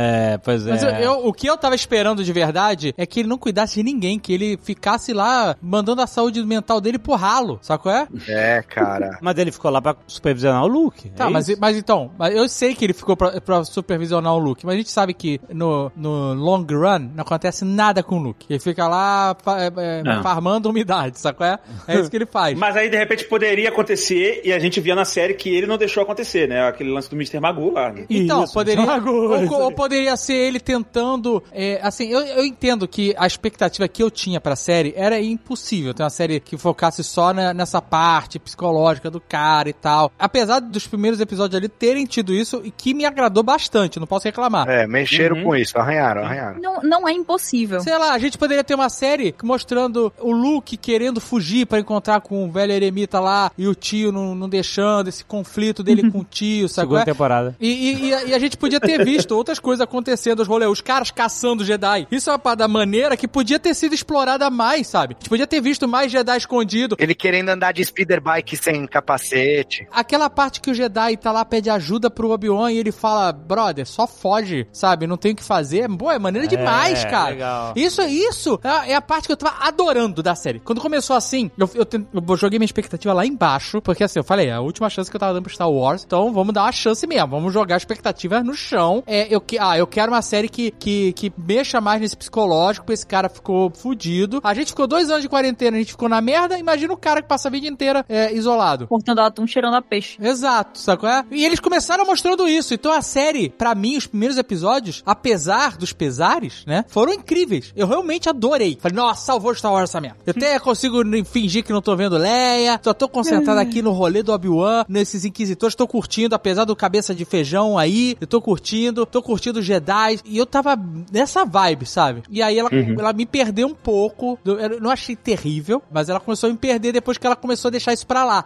Ela não deixou 100% porque o drama do Obi-Wan continuou, mas muito mais ligado diretamente ao Anakin, e não a tudo, né? Tudo que tava em volta dele. E isso eu acho que empobrece o, o Obi-Wan, porque assim, os Jedi estavam em soberba ali quando eles foram derrotados e não sei o quê. E aí você vê o Obi-Wan que ele começa, igual você falou, pô, ele começa ajudando, ele guarda a comidinha lá pra dar pros caras e tal, não sei o quê. Só que ele não, ele não se envolve com o povo, sabe? Ele, ele fica, ele, ele só ajuda o Luke, parece que ele só existe pra ajudar os Skywalkers. Mas faz sentido. Mas então, mas ele não se envolver com o povo, eu gosto, porque, principalmente no começo da série, porque ele tava querendo ficar debaixo do radar. Ele não queria chamar atenção. É dito claramente. Ele trabalhar isolado no meio do deserto, sacou? É, co- cortando sim. um torô de, de monstro e ficando escondido numa caverna, né? Isso pra mim faz todo sentido. Não, se ele, se ele tivesse na cidade, ele teria aquilo que é comentado sobre os Jedi, que os Jedi se caçam, né? Ele, se ele se apegasse às pessoas, ele ia imediatamente querer ajudar todas elas. Todas elas precisam de ajuda. É. Cortando esses laços, não dando a, a, a chance desses laços surgirem na vida dele, ele consegue se manter focado só no Luke e na Leia. Porque a coisa que ele tem dentro dele, essa misericórdia que ele tem pelos outros, essa, essa vontade de sempre ajudar, de fazer tudo pelos outros, que é o que leva ele a, a- a acabar nas mãos do Vader nessa série aqui. Se, ele, se isso acontecer com ele, ele não tem como cuidar da criança, pô. Exato. Então acho que até um aprendizado que o Obi-Wan pode ter tirado dessa série é que ele tem que, se ele tiver que cuidar do Luke, ele não pode ficar cuidando dos outros. É uma é a realidade, sabe? Porque É, é, é isso aí. se o super-homem, que é o super-homem, Marcelo, tu que é fã do super-homem, ele não ajuda ninguém, ele só ajuda a Lois Lane no final das contas. ela, onde ela tiver, que ele vai Ele voando. larga tudo, larga a criança caindo No na máximo uma Marta, no máximo. Verdades foram ditas aqui. Eu não vou nem entrar nisso daqui. Pro, pro Obi-Wan, a melhor coisa é continuar naquele sashimi de lagarto que ele tava fazendo lá e bola pra frente, cara. Se acontecer alguma coisa. O negócio da Leia, dele, o Obi-Wan vai na Leia, eu não sei se foi só uma ideia, ah, vamos só surpreender as pessoas em vez dele cuidar do Luke e ele cuidar da Leia. Eu acho que era meio que eles pensando assim, cara, vamos mostrar que a Leia é tão importante quanto o Luke e não só o Luke que é importante, sabe? Me pareceu que era essa a mensagem que eles queriam passar. Ah, mas aí Eles faz a jovem passar- Leia. Faz Ah, a jovem eles queriam passar Exato. essa, essa mensagem aí, eles que não tivessem feito essa trilogia nova desgraçada e tivessem feito o Herdeiro do Império com cast novo. Ah, engraçado. Quer É, fazer, pois faz. é. O problema é que a gente tá vendo a série do Obi-Wan, né? Então, Ah, foda, pô. foca na missão dele. É, mas então, é, mas é que é, é difícil, tipo assim, se você imaginar que numa segunda temporada, se existir, aí ele vai cuidar mais do Luke, vai ter uma relação, porque as coisas podem até se encaixar. Gente, desculpa, desculpa te interromper. Corte rápido. Não precisa de segunda temporada. Não vai ter esse engajamento. Não vai. Vai ter, cara, vai ter. Vai ter. Ó, você não. Vai, Não de- precisa. Vai, eu não acho que quero ver a história dele cuidando do Luke de. de- A gente, me- anos atrás, você falando, não, não vai ter Joker 2, não vai ter Joker 2. Vai ter, cara. Eu falei pra você, vai ter, cara, vai ter. E vai Olha ter, vai ter, cara. Vai A gente ter, vai tá ter, engajando vai aqui ter. agora. Vai ter, claro que vai ter. A gente fazer um Nerdcast é dar engajamento. Dá é engajamento. é. Ah, isso aí! Merda, Olha, Kathleen! Não ganhei nem um café da manhã da Disney. O, o fato é que o cara acabou de almoçar com a Disney. Pois é, pô. Antes desse Nerdcast. Ah, é. Olha aí, olha Um dia aí. desse ele tava lá. Mas era Disney Parks, era Disney Parks. Era de. Disney Parks tá no meu coração. Disney Cinema tá mandando um romariz pro tapete vermelho. Puta Olha o lanço aí. What have you become? I am what you made me. Isso que o Azaghal falou desse início do Obi-Wan quebrado e tal, é, eu também achei muito foda. E, e, claro, cada um tem uma percepção diferente. Por exemplo, o Rex, ele, ele tava muito frustrado com o Obi-Wan brocha, que ele falou. Ah, Brocha? Obi- É, brocha no sentido de... Ah, Jedi transa? Não, Só não. o, só o Anakin transou. Não, só Brocha de espírito. Ah, não é, É. Por isso ele foi pro lado sombrio, né? Ele falou, ah, o Obi-Wan tá muito... Sabe, ele, ele Tá, tá... mas o problema do. o- É brocha de espírito. as prioridades do Rex são muito, né? É, eu sei que- Determinadas. É é, é, mas é que ele queria ver o Obi-Wan, né, herói, com lightsaber no início. Metendo em geral! E no início da série, Passando a rola no Jaime. Tipo assim, o que ele não gostou foi uma das paradas que eu mais gostei do Obi-Wan tá fechado pra, Pra mim é a força. mesma coisa. Eu adorei isso. Tá fechado, ele não tem mais, ele não tem o poder, ele não consegue ver, entendeu? Tanto que quando ele salva a Leia da, lá da queda, é quando ele reacende, né? Tipo, no desespero, tipo o Bruce Banner virando o Hulk, sabe? Ele vira porque é, ou, isso ou, ou acabou tudo, né? Então, E, e- e o Rex, é engraçado o Rex falar isso, porque ele já passou por isso. o quê? Né? Brocha? Não, brocha eu não sei. De brocha eu não sei como informar. Mas o Rex uma época que tava trabalhando pra caramba e ele perdeu um pouco do. do, é? O- Do, do volume? Do- Perdeu. vo- Não, ele Deu ficou uma mais. murchada? E já não era o Rex. Ele dá uma, churreada. Ele. Churriada não, mas ele perdeu definição, vamos dizer assim. é? Ah, entendi. Ele Quase pareceu humano. quase pareceu humano, exato. E, e- e depois a vida dele, né, ele se recuperou e agora tá aí com, né, força máxima. Aham. Né? Então ele passou por isso e ele não consegue sentir a empatia pelo Obi-Wan. É, exatamente. Essa churreada é a mesma coisa que o Ryan Johnson tentou fazer no último Jedi com o Luke, né? É a mesma coisa. É uma coisa, é isso aí. Ele, ele se fecha pra força, tal, tal, tal, ele se reencontra. Eu, inclusive, até preferi o reencontro com a força do Obi-Wan agora. Mas faz muito sentido, né? Porque é, qual que é o lance, né? É, Eu acho que o Obi-Wan, a gente viu todos os motivos dele. A gente viu as prequels, ele teve que derrotar, botar o menino lá pra fritar na lava e tal. Então é compreensível, acabou o Conselho Jedi, acabou tudo. O sonho todo dele, a vida inteira dele foi pro caralho. Então a gente, quando ele começa a acabadão, a gente entende na hora, né? Acho que. eu- E assim, eu nem, nem acho o problema do Luke ser é, Failed Jedi também no, no- nas, nas sequels. Nem, nem esse é o problema da porra das sequels. Isso é o de menos, na verdade, né? Mas assim, e- e- eu gostei também muito, igual o Dave, assim, os primeiros episódios, apesar dos bandidos molhados e tal, os dois primeiros foram bem legais. Também talvez porque eu tenha visto no cinema e tal, com a galera. Mas aí, cara, degringolou, assim, pra mim. E ali o Obi-Wan ainda carrega um peso maior que Clone Wars trouxe, que é a relação dele com a Satine, né? Tipo, que o Obi-Wan, é, ele teve essa paixão platônica pela Satine e ele nunca perseguiu isso porque ele sempre se dedicou ao Código Jedi ao máximo e viu ela morrer e viu que ele perdeu, porque o Obi-Wan, no Clone Wars mostra que o Obi-Wan conseguiu vislumbrar uma vida que ele deixou de lado, porque, entendeu? Ele, ele foi treinado desde, desde bebê, desde a infância, né? Então ele só conhece os Jedi. Só que então ele teve uma oportunidade de dar um alt-tab, de ver que existe uma outra vida que ele poderia, outro rumo que ele poderia seguir. Só que ele se dedicou ao Jedi a vida toda e o fato de isso tudo ter acabado é muito mais devastador pra ele. A troco de quê, né? É, exatamente. É troco de quê que eu me sacrifiquei tanto, né? Tipo, eu sou um, um fracasso completo. É, E fracassei meu mestre, né? Porque meu mestre pediu pra eu treinar esse cara, né? Exato, Foi né? uma promessa que eu fiz pra ele e eu não consegui cumprir. E eu não consegui. E, e a mulher que eu amava, eu, sabe, eu, eu vi ela morrer nos meus braços. Tanto que ele fala pro garoto Jedi lá, fala assim, cara, acabou, a gente perdeu, brother. Os Jedi. É, e ele tem uma pegada muito, sabe aquele o, o pai que fez merda e quer voltar a ter contato com a criança? e aí, tipo, o, o marido atual da esposa quer que ele se afaste, ah, não vem. Tipo, sabe o cara do Round Six lá, né? O principal, né? Que, tipo, ele, ele queria ver a filha, mas ah, o pai não queria deixar, a família não queria deixar porque ele era um merda, e não sei o quê. Isso tem também, porque o Owen não quer ir perto do Luke, né? Ele, ele, ele fica humilhando mesmo o Obi-Wan, né? Tipo, ele dá umas, umas cortadas violentas no Obi-Wan, assim, que são muito boas, inclusive. É porque o Obi-Wan atrai pra ele, na cabeça dele, é verdade, o Obi-Wan vai atrai perigo, pô. Ele é, ele é Exato, um cara é caçado, influência. brother. Então sai de perto, não fica aqui. Ele é má influência. Vai, É, vai- os vai ensinamentos pra- dele levaram o Vader até ali, né? Exato, é isso aí. Ele, isso aí. Ele, ele fala, olha, o garoto tem que ser treinado. Ele vai, vai treinar ele que nem tu treinou teu aprendiz aí? Uhum. Nossa, pesado, né? né? Então ele não confia no cara, apesar de, entendeu? Ó, eu vou cuidar da criança, ele é meu filho e ele é, quer dizer, né, ele fala, ele é, ele é meu, né? Ele is my own, né? É, é, ele fala isso pra Riva no final. É, e, e, isso, cara, sai de perto que você é problema. Você é problema, entendeu? Então me deixa aqui, me deixa quieto. E essa relação eu achei bem feita. É, o Obi-Wan, quando ele fala isso de, ah, os Jedi acabaram, né? A gente perdeu. Dá pra ver. O Will McGregor é tão brilhante que dá pra ver que ele tá falando pro cara, mas ele também tá falando pra ele mesmo. Ele tá tentando se convencer daquilo Uhum. ali. Porque tá sendo difícil pra ele aceitar tudo que aconteceu. Então quando ele vê o Vader pela primeira vez, sabendo que ele é o Anakin, ele, ele foge, cara. Ele, ele, tipo, ele tá sem nada, ele tá sem poder, ele tá querendo afastar, na verdade, o Vader da Leia. Que ele sabe, né? Então ele fala assim, cara, eu tenho que atrair esse cara. Então quando ele briga e ele toma, ele apanha, que eu achei muito sinistro, apesar de ser problemático o final dessa luta, essa primeira luta dele. Eu achei esse momento desnecessário. Essa luta não precisava, essa primeira aí. É, não, eu achei que. Ah, too soon, sabe? é? Eu achei que Não, antecipou demais o encontro que era muito esperado, porque a gente sabia que ele ia acontecer nessa série. Tinha que acontecer. Então, pra mim, foi rápido demais, sabe? E anticlimático demais. Eles podiam ter, tipo, só feito ele fugir. Eu achei Se eles que... tivessem só se encontrado lá no final, eu acho que seria entendi. mais impactante. É, eu entendi que você Eles poderiam dizer. até se ver de longe e não, se- não lutarem, sabe? É que, Dave, sabe qual que é? Os caras pagaram o aluguel desse Bactatan que eles têm que usar em todas as séries agora, cara. Não é possível, cara. É, eu concordo assim, talvez, porque assim, pra mim, o, o maior problema dessa luta é o final. Não, é terrível. Ele arrasta o Obi-Wan no fogo, achei sinistro isso. Tudo bem, o Obi-Wan não vai ter nenhuma cicatriz. O outro teve, mas o Obi-Wan não vai ter.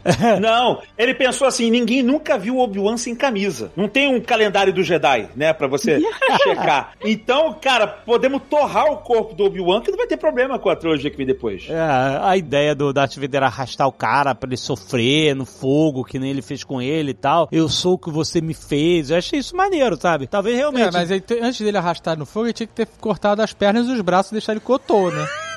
Essa é a realidade, é. pra depois arrastar É. no fogo. É. Mas assim, ficou uma perseguição na pedreira, parecia Jaspion, Changeman, sabe? Nossa, eles eles pulavam pro lado, de repente o cara aparecia de novo. Pum, pum, aparecia. É muito mal feito, cara. Exatamente, Gaveta. Tava assim, parecia aquele, o Thor 1, aquele cenário de cidade cenográfica, assim. Tava É. muito pobre, todo aquele local, aquela localização ali da, da batalha. Que é diferente da última, da localização da última batalha, que é foda. Na última luta é outros, Ah, é outro outra universo. pegada, Pare- parece outra direção, cara, a última luta. Impressionante. É, é, é isso aí. Mas assim, então ele, ah, ele arrastou o cara no fogo, saiu, e aí de repente a garota vai e reacende o fogo, e aí o Vader não pode fazer nada e deixa ele fugir. Isso que... Ai, droga, amarraram É, meus é. cadarços, né? Isso, né? Não, foi muito ruim. Tipo assim, isso, isso me lembrou uma vez que eu tava em Vila Velha. Ah. Tava em Vila Velha e meu carro tava com problema na- no carburador. então ele tava rateando, sabe é? Aí a gente foi no shopping. e Era na época que tinha uma. Ficava aquele negócio de, do shopping poder ou não cobrar estacionamento, lembra disso? Nossa, eu lembro disso, aham. E aí eu cheguei, chegou lá no shopping, foi no shopping, quando a gente tava indo embora do shopping, eu fui sair e o cara veio me cobrar. Aí eu falei, não, não, não, lei números 7306, lei 666, sei lá. é nome. E aí eu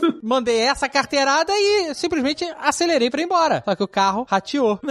E aí eu falei isso e o carro ficou, sabe, um por hora andando assim, olhando pra cara do cara, devagarinho, e não conseguia sair, sabe? Eu- Sabe, foi uma cena do Mr. Bean, cara. E foi exatamente isso. Essa, essa é a cena. Tá o Vader olhando o robô em slow motion pegar o Obi-Wan no É, fogo. cara. Puxando ele. Nossa, tipo, cara. Ele sabe? Quando você dá tchau pras pessoas e elas vão pro mesmo lugar, né? Vocês Não. Isso o cara que, três episódios depois, puxou uma nave Exato. decolando. Eu ia falar exatamente isso. botou ela no chão e arrancou com uma mordida o meio da nave, assim, rough. Esse cara ficou olhando o Obi-Wan e falou assim, é, não tem o que fazer agora. Sendo puxado. exato. Sabe o que que era? Ele tem trauma de fogo. Ah, caraca. Porque ele se queimou. Aí ele viu o fogo na Mas frente dele e falou: quem "Ah, tacou fogo foi ele. É, mas ele podia puxar ele e, e- ele podia puxar todo mundo. Ah, ele é o cão, então. É o Clegane. E um robô. Não, eu acho, eu acho que ele tava só brincando com a comida ali. Ele tava querendo fazer o Obi-Wan sofrer e, é, vai embora porque não adianta. Todos os cantos desse universo são controlados pelo Império agora. Sabe por Só que se for é- isso, Sabe Kátia, por que é é bem ruim? Sabe ter por outra que que é bem ruim? Não, tem outra explicação. O roteiro é uma merda. Exato, e é bem ruim, é bem infantil, sabe por quê? Porque quando tá um robô em slow motion chegando, o Vader podia simplesmente, se ele tava brincando com a comida, e a comida é o Obi-Wan, e a comida tá lá passando do ponto, ele podia simplesmente fazer assim, ó, fecha a mão, o robô deixa de existir, ele se, ele implode, sabe qual é? É. Como o cara fez com a nave. Ele o robô, ah, que bonito esse robô. Flof. Ele vira um canudo. Canudo robô. Cai no chão. Plum. Acabou. Exato. E aí ele fica lá, continua torturando o Obi-Wan através do fogo, sacou?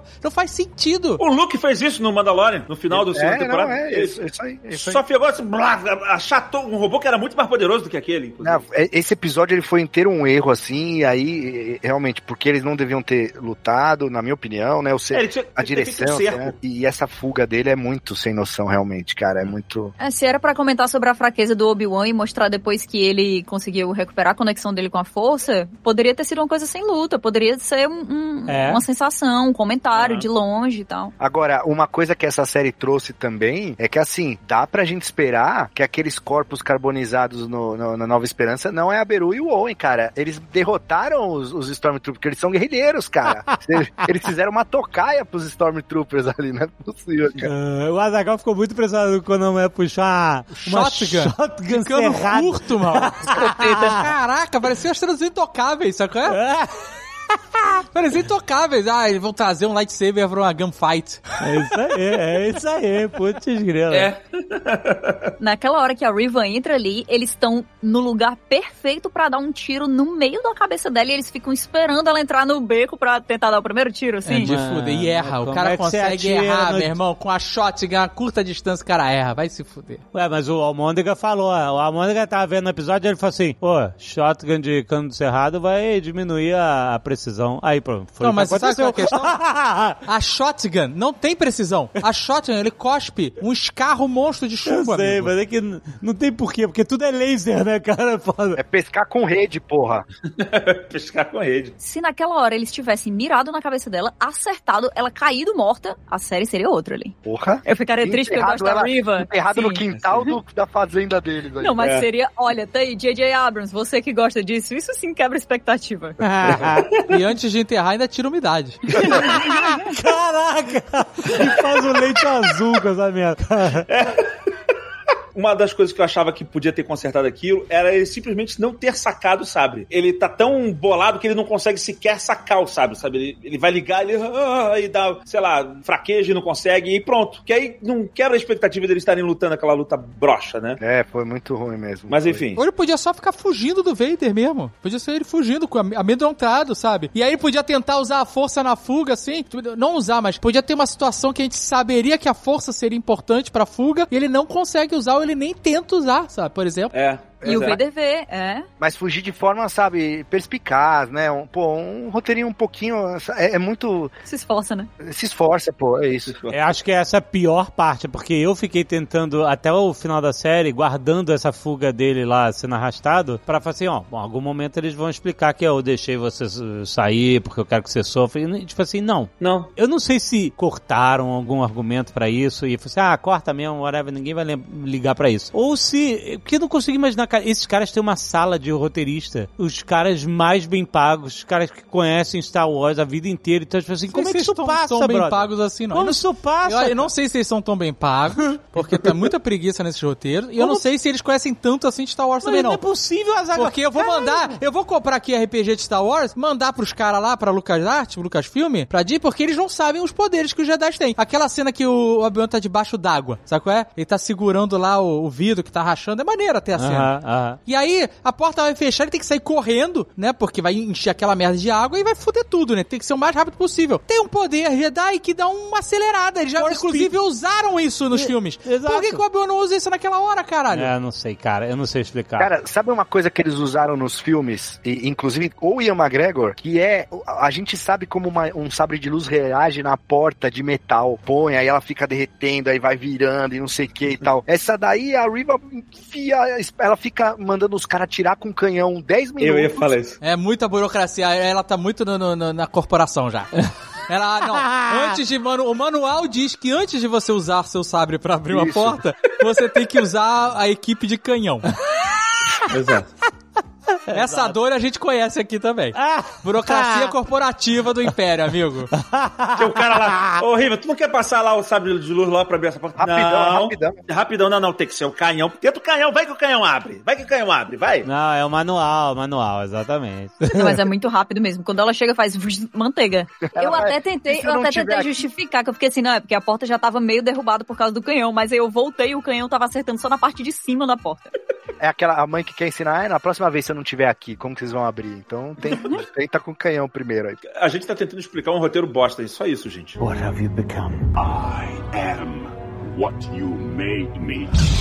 Sabe uma parada que eu achei legal? Tipo assim, o, o Azagal, ele tá certo na, na, na parada que é o seguinte: os personagens, eles não são fodas pelas qualidades e virtudes deles, eles são fodas pelos defeitos, pelas fraquezas, É pela aí. humanidade deles, né? Sim, absolutamente. As coisas que mais fazem a gente se conectar com esses personagens, tem uma hora que eu achei muito, muito emocionante até. Quando o Obi-Wan tá naquela nave lá que tá sendo o Star Destroyer, o Vader tá atrás deles e tal, ele fala assim, ó, eu vou, a gente não sabe o que vai acontecer e tal. E aí a Leia fala que a Lola lá, a robozinha, bonitinha, bonitinha, vai. Ele sabe fazer. Porra, o milagre veio do espaço. Total. Total.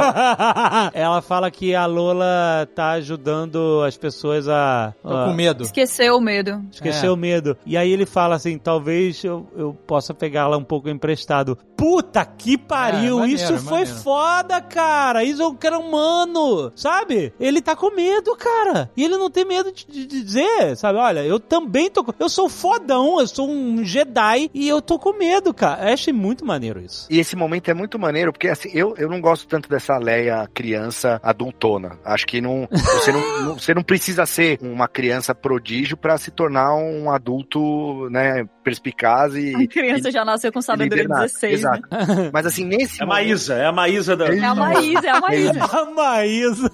Nesse momento, é porque assim, quando a criança percebe que você tá triste, ela vem te consolar, uma das opções é normalmente ela traz um brinquedo pra você, né? Ela te dá um- uma coisinha que ela, um, um ursinho, alguma coisa que ela gosta muito e te entrega. Então, isso, pelo menos nesse momento aí, eu falei, pô, beleza. Aí, pô, eu achei coerente com a criança. Ela não precisa ser um, um adulto Fofo, miniatura, né? Sim, é de ter uma percepção infantil da, da situação. Agora, deixar a menina 15 minutos de eletricista lá, os caras estão de Ah, sacanagem, não, cara. Não cara. é possível que não tenha um alienígena diminuto. O droid. Puta que pariu! Ou a Lola! Porque que a Lola tava Não, evil, que a né? Lola tava evil. Dave, quem construiu aquele lugar que ninguém entra? Eu vou fazer uma caixa de luz que ninguém consegue acessar, só se tiver uma criança de 10 anos. Caralho. Exato, cara. É. É, essa galera não tem é, a logística É. não rola. Às vezes é difícil demais defender Star Wars, cara. Mas, gente, É é, assim que funciona a construção, viu? E fora que se eles eles podiam abrir aquelas portas no teto e ter cinco TIE Fighters olhando pra baixo ali. Exato, ainda tem Tipo, whatever, Não, cara. que Os caras trancaram os malucos O lá. fato de não ter nenhuma TIE Fighter esperando por eles é inacreditável, inclusive. Não, nem ali, nem na estratosfera. Exato, cara. Se tu for ver, ah, o mesmo o cerco, ele foi feito também no início do Império Contra-Ataca. Mas é, é completamente diferente, que eles aterrissam longe da base, né, Pra não serem abatidos logo de cara, né, o Império que eu tô dizendo. E depois quando eles vão embora, tem lá o a galera lá na estratosfera, sei lá onde eles estão lá por cima, pra abater quem vai escapar. Tanto que tem que ter o canhão lá da base pra bater nessa galera, pra fazer tipo uma cobertura. Então assim, foi pensado, sabe? Nesse daí, cara, abriu a porta, vai embora. Ah, e, e aí, assim, o que me deixa mais triste, a gente acabou de ter um filme aí que aquela missão final do Top Gun poderia ser muito bem uma cena de Star Wars. Perfeito. Não, não me conta porque eu não vi, não quero Não, não, não amor vou falar nada, mas assim, ela poderia ser uma cena de Star Wars em vez dos caças, as, as X-Wings ou qualquer coisa do tipo, uma, uma missão super difícil de realizar, muito bem filmado, e o cara, puta, cara, excelente. Mas Marcelo, como é que ia ter Top Gun de Star Wars se o Vader, que é o maior piloto da galáxia até a segunda ordem, anda de Uber? É foda, né, cara? E a Gal falou assim: cadê pra ele? Não vai com a TIE Fighter dele? Eu falei assim: não, cara, ele anda com essa shuttle aí pra, pra cima pra. Caralho, meu irmão, o cara é um piloto foda. De... Ai, não, vou pegar aqui o transporte. Chama o corporativo aí. É um negócio corporativo. Exato. Chama o carro blindado. Caralho, brother, que porra é essa? É, ele fugiu. Chega de TIE Fighter, aterriza atirando, caralho. Sabe qual é? Tu é o Vader, porra. Ai, ai. What have you become? I am what you made me. Quando apareceu o Palpatine, sei lá, cara. Gatilho. Nossa, é mesmo, teve o Palpatine, cara. gatilho, gatilho. Mas sempre tem agora, não é mais um Ah, mas eu acontecimento. gostei, eu gostei, eu gostei. Vocês repararam, eu não sei se fui eu, a primeira vez que, o, que apareceu o Palpatine meio que num take de longe, parecia a primeira vez que ele apareceu naquela imagem com o olho de macaco do, do Império do Contra-Ataca. mas é com o olho de macaco mesmo, é com a frente de zoeira, mas é de verdade. Eu sei, é o olho de macaco, é. Eles usaram o olho de macaco. Eles expandem. Usaram o olho de macaco. E eu acho que eles fizeram meio que pra, é, pra linkar, sabe? É, Porque a primeira imagem referenciar, é, tipo Ei, assim. qual é a ah, primeira imagem que ele aparece? É ali no trono, né? É, é, mas. a- No holograma. Isso, no holograma, mas tem um take aberto e depois tem um take mais fechado nele. E aí, eu acho que a quando. Achou que ele tava com, com o olho de macaco? Eu acho que eles vão falar que era ângulo. Ah, ele parecia com o olho de macaco você tava olhando ele de um ângulo diferente. Se tu olhar de perto, sabe? É só para as pessoas saberem o contexto, é porque quando é, filmaram Império Contra-Ataca, o Imperador apareceu pela primeira vez no Império Contra-Ataca. No, no, Tem imagem aí pra quem tá vendo ela. no, isso, no A New Hope, no episódio 4, ele só é mencionado, ele não aparece. E o Ian McDermott, que é o ator que faz o Imperador, ele não tava no Império Contra-Ataca, era um outro cara. E como ele só aparecia no holograma falando com o Darth Vader, ele falou assim, vamos fazer uma coisa bem bizarra e tal. E eles fizeram uma sobreposição de uma boca humana e com os olhos de um chimpanzé. E aí, como tava tudo esquisito, né, meio falhado, então parece uma coisa meio deformada, meio bizarra e tal, e a intenção era essa. Aí depois, quando eles foram, o Imperador no terceiro filme foi aparecer em carne e osso, aí eles fizeram outro rolê, fizeram, né, a maquiagem. O modelo Sharpay dele. Exato. Mas aí, aí depois foi, aí você, ah, mas peraí, eu nunca vi esse olho de macaco, porque depois que o George Lucas mexeu nos filmes, colocou esses efeitos especiais extras, special edition e tal, ele gravou com o Ian McDermott fazendo, refazendo essa cena, e aí o Imperador Olho de Como é Macaco, que é do cara? O Ian Ian McDermott? É. Os Muppets? Mia Muppets. McDermott? Não é o, o Caco? Caco? Caco Sapo? Não é Kermit o nome dele? Kermit. Deus, Ian volta. McDermott. Ah, tá. E aí agora, agora, se você olhar as versões novas com os efeitos especiais, né, você vai ver ele nessa cena. Mas só se você for buscar o filme original, você vai ver o, o Imperador Olho de Macaco. E pela primeira vez eu tô querendo que o George Lucas faça alterações. Essa série do Obi-Wan. É, o dele ia ser um fan-filme agora, né, na verdade. Mas Olha lá, Jar Jar Binks voltando. Vocês achavam Porra. que não queriam? Queriam. Mas se for, Eu não consigo mais o Imperador, gente. Eu fico imaginando ele sentado em casa, trabalhando no home office, sabe? E aí ele tá fazendo a transmissão do holograma, ele desliga e vira: Caralho, eu já falei que eu tô trabalhando aqui, porra! Com as crianças brincando, a senhora imperadora no fundo.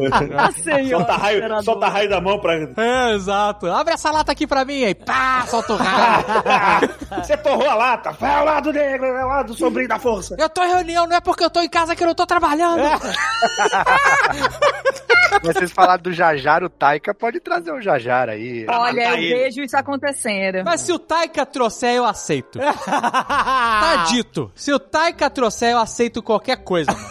E eu vou te falar, eu acho que se o Taika trouxer, vai ser a primeira vez que a gente vai rir do Jar Jar Binks. Exato. É, exatamente, exatamente. Não fale isso de mim. Ah, a Kátia é Olha, do você Jajar. nunca riu dele nem, nem com o Taika, né? Eu amo, eu amo Jar Jar Binks, cara. Não, a Kátia é milênia, ela, é- ela é outro rolê, ela adora. É, ela não teve uma escolha, entendeu? Eu adoro. Eu, eu aprendi a gostar dele como ele é, apesar de tudo. Quando eu fui no cinema, eu gostei do episódio 1, mas nem eu gostando do episódio 1, eu gostei do Jar Jar Binks. É, ele, ele caga o pau, sim, mas, né? Ó, eu só, antes, antes de eu queria só dar uma- fazer uma menção honrosa. Tem um- uma menina que vende, tenta vender drogas pro Obi-Wan no segundo episódio, Ai, que ela é me- a melhor atriz que toda aquele, a gangue da motocicleta do Boba Fett lá. Porra. E ela é filha do, do Ian McGregor. É a filha dele mesmo. Ah, que maneiro. Que legal. E ele devia ter aceitado as drogas, eu acho.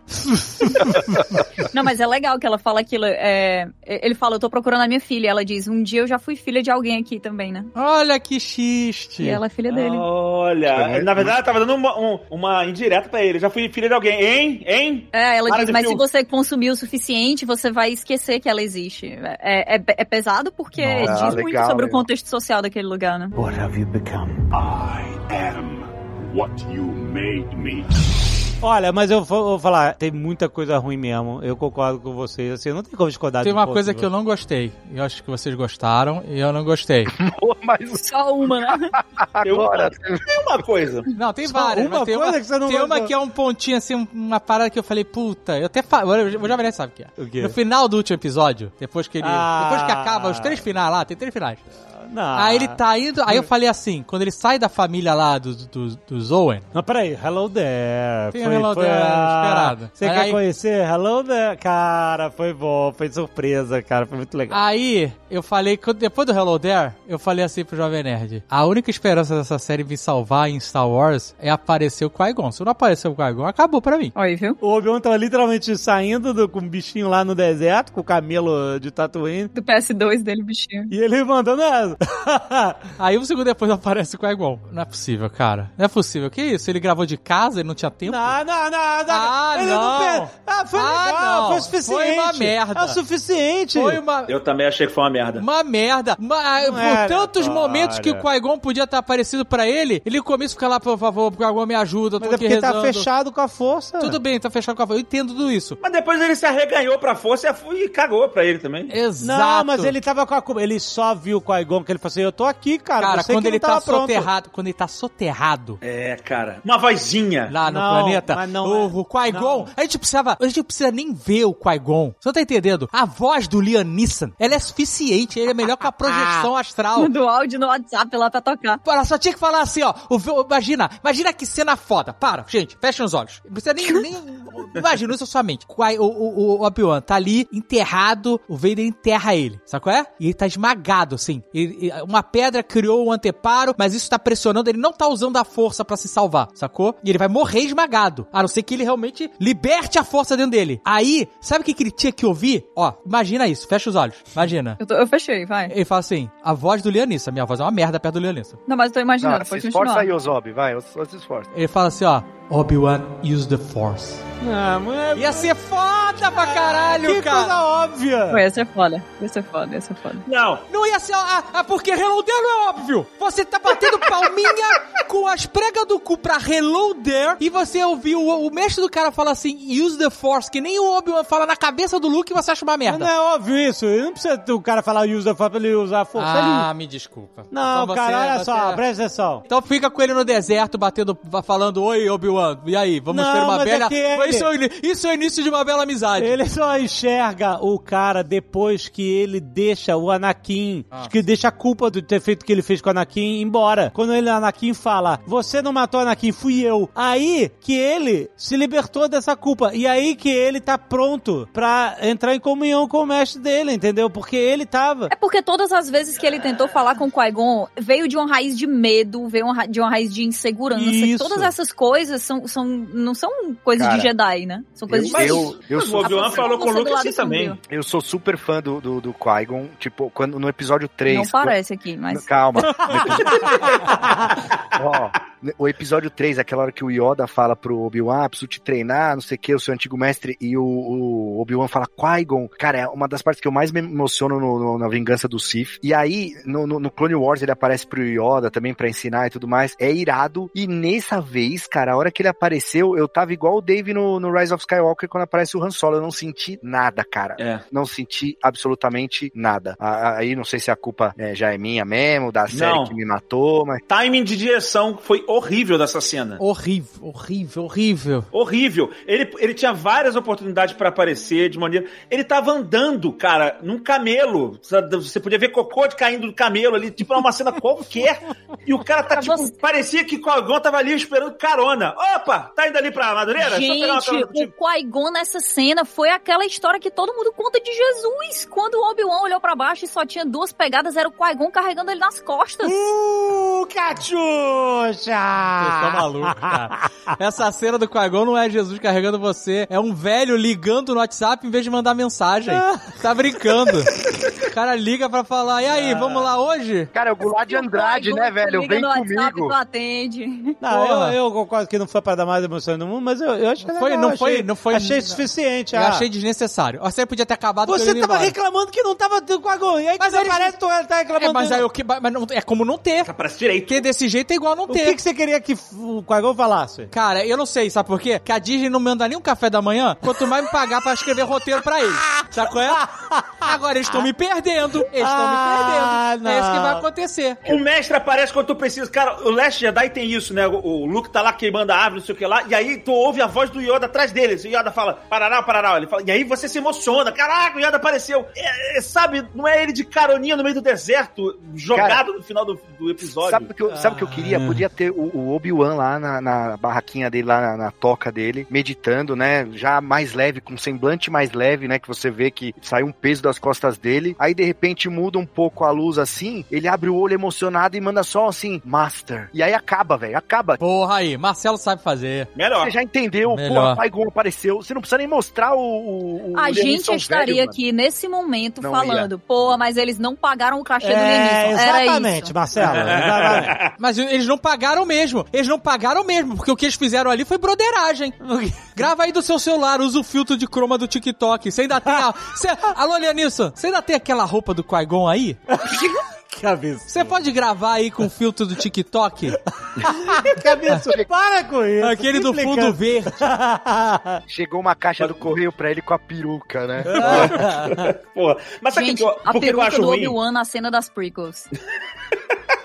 Maravilhosa, tava saindo, né, a peruca? E as Ele ficou ruguinhas com do um Anakin? topetão e ninguém ajeitou. Nossa. O Anakin com ruga na testa, gente.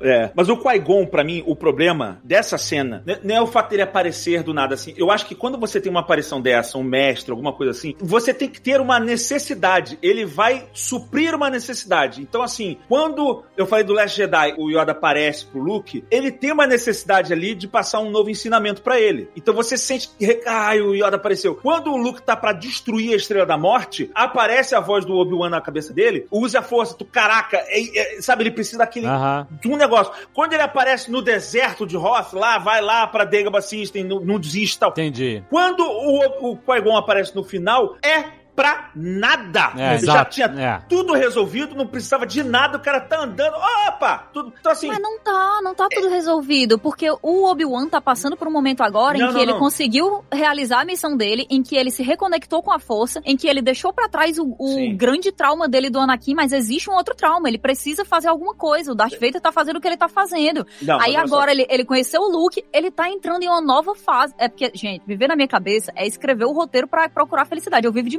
migalhas. É, eu sei, mas. assim, a Catiuxa, olha só. Você tá falando do grande roteiro, você tá falando da história dele como um todo. Eu tô falando de um artifício de roteiro específico pra você justificar o aparecimento de um cara. Pode ser assim: caraca, eu não tô conseguindo abrir essa lata aqui. E aí o cara aparece assim, talvez rode para o outro lado, sabe? Sabe? Assim, é só um, um artifício pra você justificar o aparecimento do cara e não ele aparecer do nada no meio do deserto. É, não, precisa, sim, sim. não precisa ser alguma coisa linkada à história. Eu acho que tinha que ser um negócio mais. Não tinha que ser só ele ah, ensinando ele a abrir uma lata, tinha que ser uma coisa mais Ou, profunda. ou vai ver, era, o, cara já tava com insolação ali do deserto e viu uma miragem também. né? É. Ele ele viu o Anakin antes na miragem também, né? É, exato, exatamente. Não, mas é, eu entendi os pontos, né? Nesse caso, realmente, se você comparar com, com os outros filmes, ele falta um propósito ali pra aparição dele. É, foi, foi. Foi, foi fanservice, né? Mas eu que sou fã, fui servida. Sabe o que que parece? De verdade, eu, eu nem tô com má vontade não, porque eu tava com muita boa vontade pra essa série. Mas sabe o quê? Que eles falam assim, ah, ó, no, no nosso manual de, da Kathleen Kennedy aí, diz que nas séries de Star Wars a gente tem que ter um, um fanservice pesado, assim, que ninguém espera, sabe? Ah, então vamos fazer o Qui-Gon, o Qui-Gon é foda. Ah, né? todo mundo esperava isso. Né? Então, mas, mas ninguém tinha certeza. Não. Né? É. Então eles têm que botar em algum momento, botar no momento mais porco possível, gente. Desculpa, é isso, é o momento mais porco possível. Eles têm uma checklist muito grande pra preencher nessas séries aí, e, e aí eles têm que construir um roteiro todo esmagadinho no meio desses checklist aí, né, que são os fanservice, não só os Sim. fanservice, mas assim... De cena que vai vender merchandising. E, e- Não, não reclama do merchandising, cara. Tira o problema É. é. É. Aquela primeira luta ali é pra vender lanterna. Lanterna de sabre de luz. Tu vai fazer estátua translúcida do Qui-Gon, Marcelo? Essa é mais fácil. Porra, não tem que pintar. Tipo os geloucos. Ó, mas você avisou alguém que você tinha essa condição do Qui-Gon, Dave? Porque pode ser que a Disney tenha colocado só pra você não desistir de Star Wars também, né? Então, mas, eu- mas, mas é, é, essa cena não garante que eu vá continuar, não. Então, você falou que no final do programa você ia dizer aí. Então, Esse é o tenho que- momento. eu quero dizer duas coisas antes, né? Sim, já que a gente tá no final do programa. Primeiro é que eu achei legal eles mostrarem o Obi-Wan com a roupa do boneco que eu tenho aqui, da, da Sideshow, né? Com aquele óculos no pescoço. É verdade, a roupa da transição Achei entre maneiro. um Obi-Wan e outro. Esse boneco é o meu objeto de desejo há anos, cara. Eu te odeio por causa disso, mas é irado. Ah, cara, eu vou dar um tempo de Star Wars. Ih, Essa é a verdade. É, sei, sei. Eu não vou. Ele vai dar um tempo até estrear o próximo filme. É, Não. até Andor. Não vou de. Andor, não vou de Andor. Andor. Vai, Não Vai de Andor, que é isso. Não dá pra entender isso. O cara que sempre detestou esse malandro aí do Rogue One, que falou, porra, como é que pode uma série desse cara? Ninguém... E, ah, aí realmente. quando saiu o trailer, o cara, caralho, amei o trailer. Eu falei até pro Fernando Roy, nosso amigo, ele falou assim, cara, eu quero saber do Azaghal. Eu falei, ó, Azaghal acho que amou o trailer. Olhando ele. O quê? Como assim? Mas sabe o que que acontece? É que o trailer realmente tem coisas interessantes ali da série do Andor. Ah. Assim como a série do Obi-Wan também tinha. Hum. Mas, cara, vocês não conseguiram entregar na série do Obi-Wan? O que, que eles vão me entregar na série do Andor? Essa é a realidade, gente. Mas eles entregaram pra gente em Mandalorian e não entregaram na trilogia. Ó, eu vou dar uma última chance E mais uma pra última Star chance. Wars. Mais Agora é uma a definitiva. Com a Soca. É isso. Ah, garoto. Mas não me esperem no Nerdcast de Andor. Não me esperem. Não, eu vou tirar férias. Eu vou tirar férias. Quando é que estreia essa série? É segundo semestre agora. Cara, depois de Obi-Wan, eu nem sei se eu quero uma série da Soca, cara. Deixa ela quieta, velho. É. Deixa ela Foi- quietinha. Passou uns quatro episódios, o Marcelo mandou uma mensagem assim, Kat, eu não sei se eu quero mais. Teve um episódio de Star Wars, de todos os Nerdcasts de Star Wars que ele já fez, cada agora não participou, que foi o de Han Solo. É, esse aí... eu- Tadinho, né, cara? No começo do episódio eu tive um surto psicótico, é isso. É, na verdade ele foi gravar, ele teve um surto psicótico, ele falou assim, não, me tira do programa, não quero gravar. Ó, 31 de agosto que vai estrear, não é isso? 31 de agosto. Vou mandar um e-mail agora pra RH aqui do Magalu, pra tirar, pedir já minhas férias. Cara, 31 de agosto, dia 1 de setembro tem o, o- Anéis do Poder e antes tem o Guerra dos Tronos lá, o, esqueci o nome. É, não vai dar de férias, não, vai ter que ser atestado. Casa do Dragão, Casa do Dragão, House of Dragon. Não, é bom que, que tem tanta coisa acontecendo que eu não vou ter tempo de vendo. Hum. Porque essa série já nasceu flopada, gente. É isso que aconteceu. Não, baixas expectativas. Cara, É, Não tem a checklist. Tá tendo Game of Thrones, tá tendo Senhor dos Anéis. Que chance tem esse cara com essa cara. Deus me livre, não vai. de Star Wars, quando você não espera nada, é aí que não acontece nada mesmo, cara. Fica tranquilo.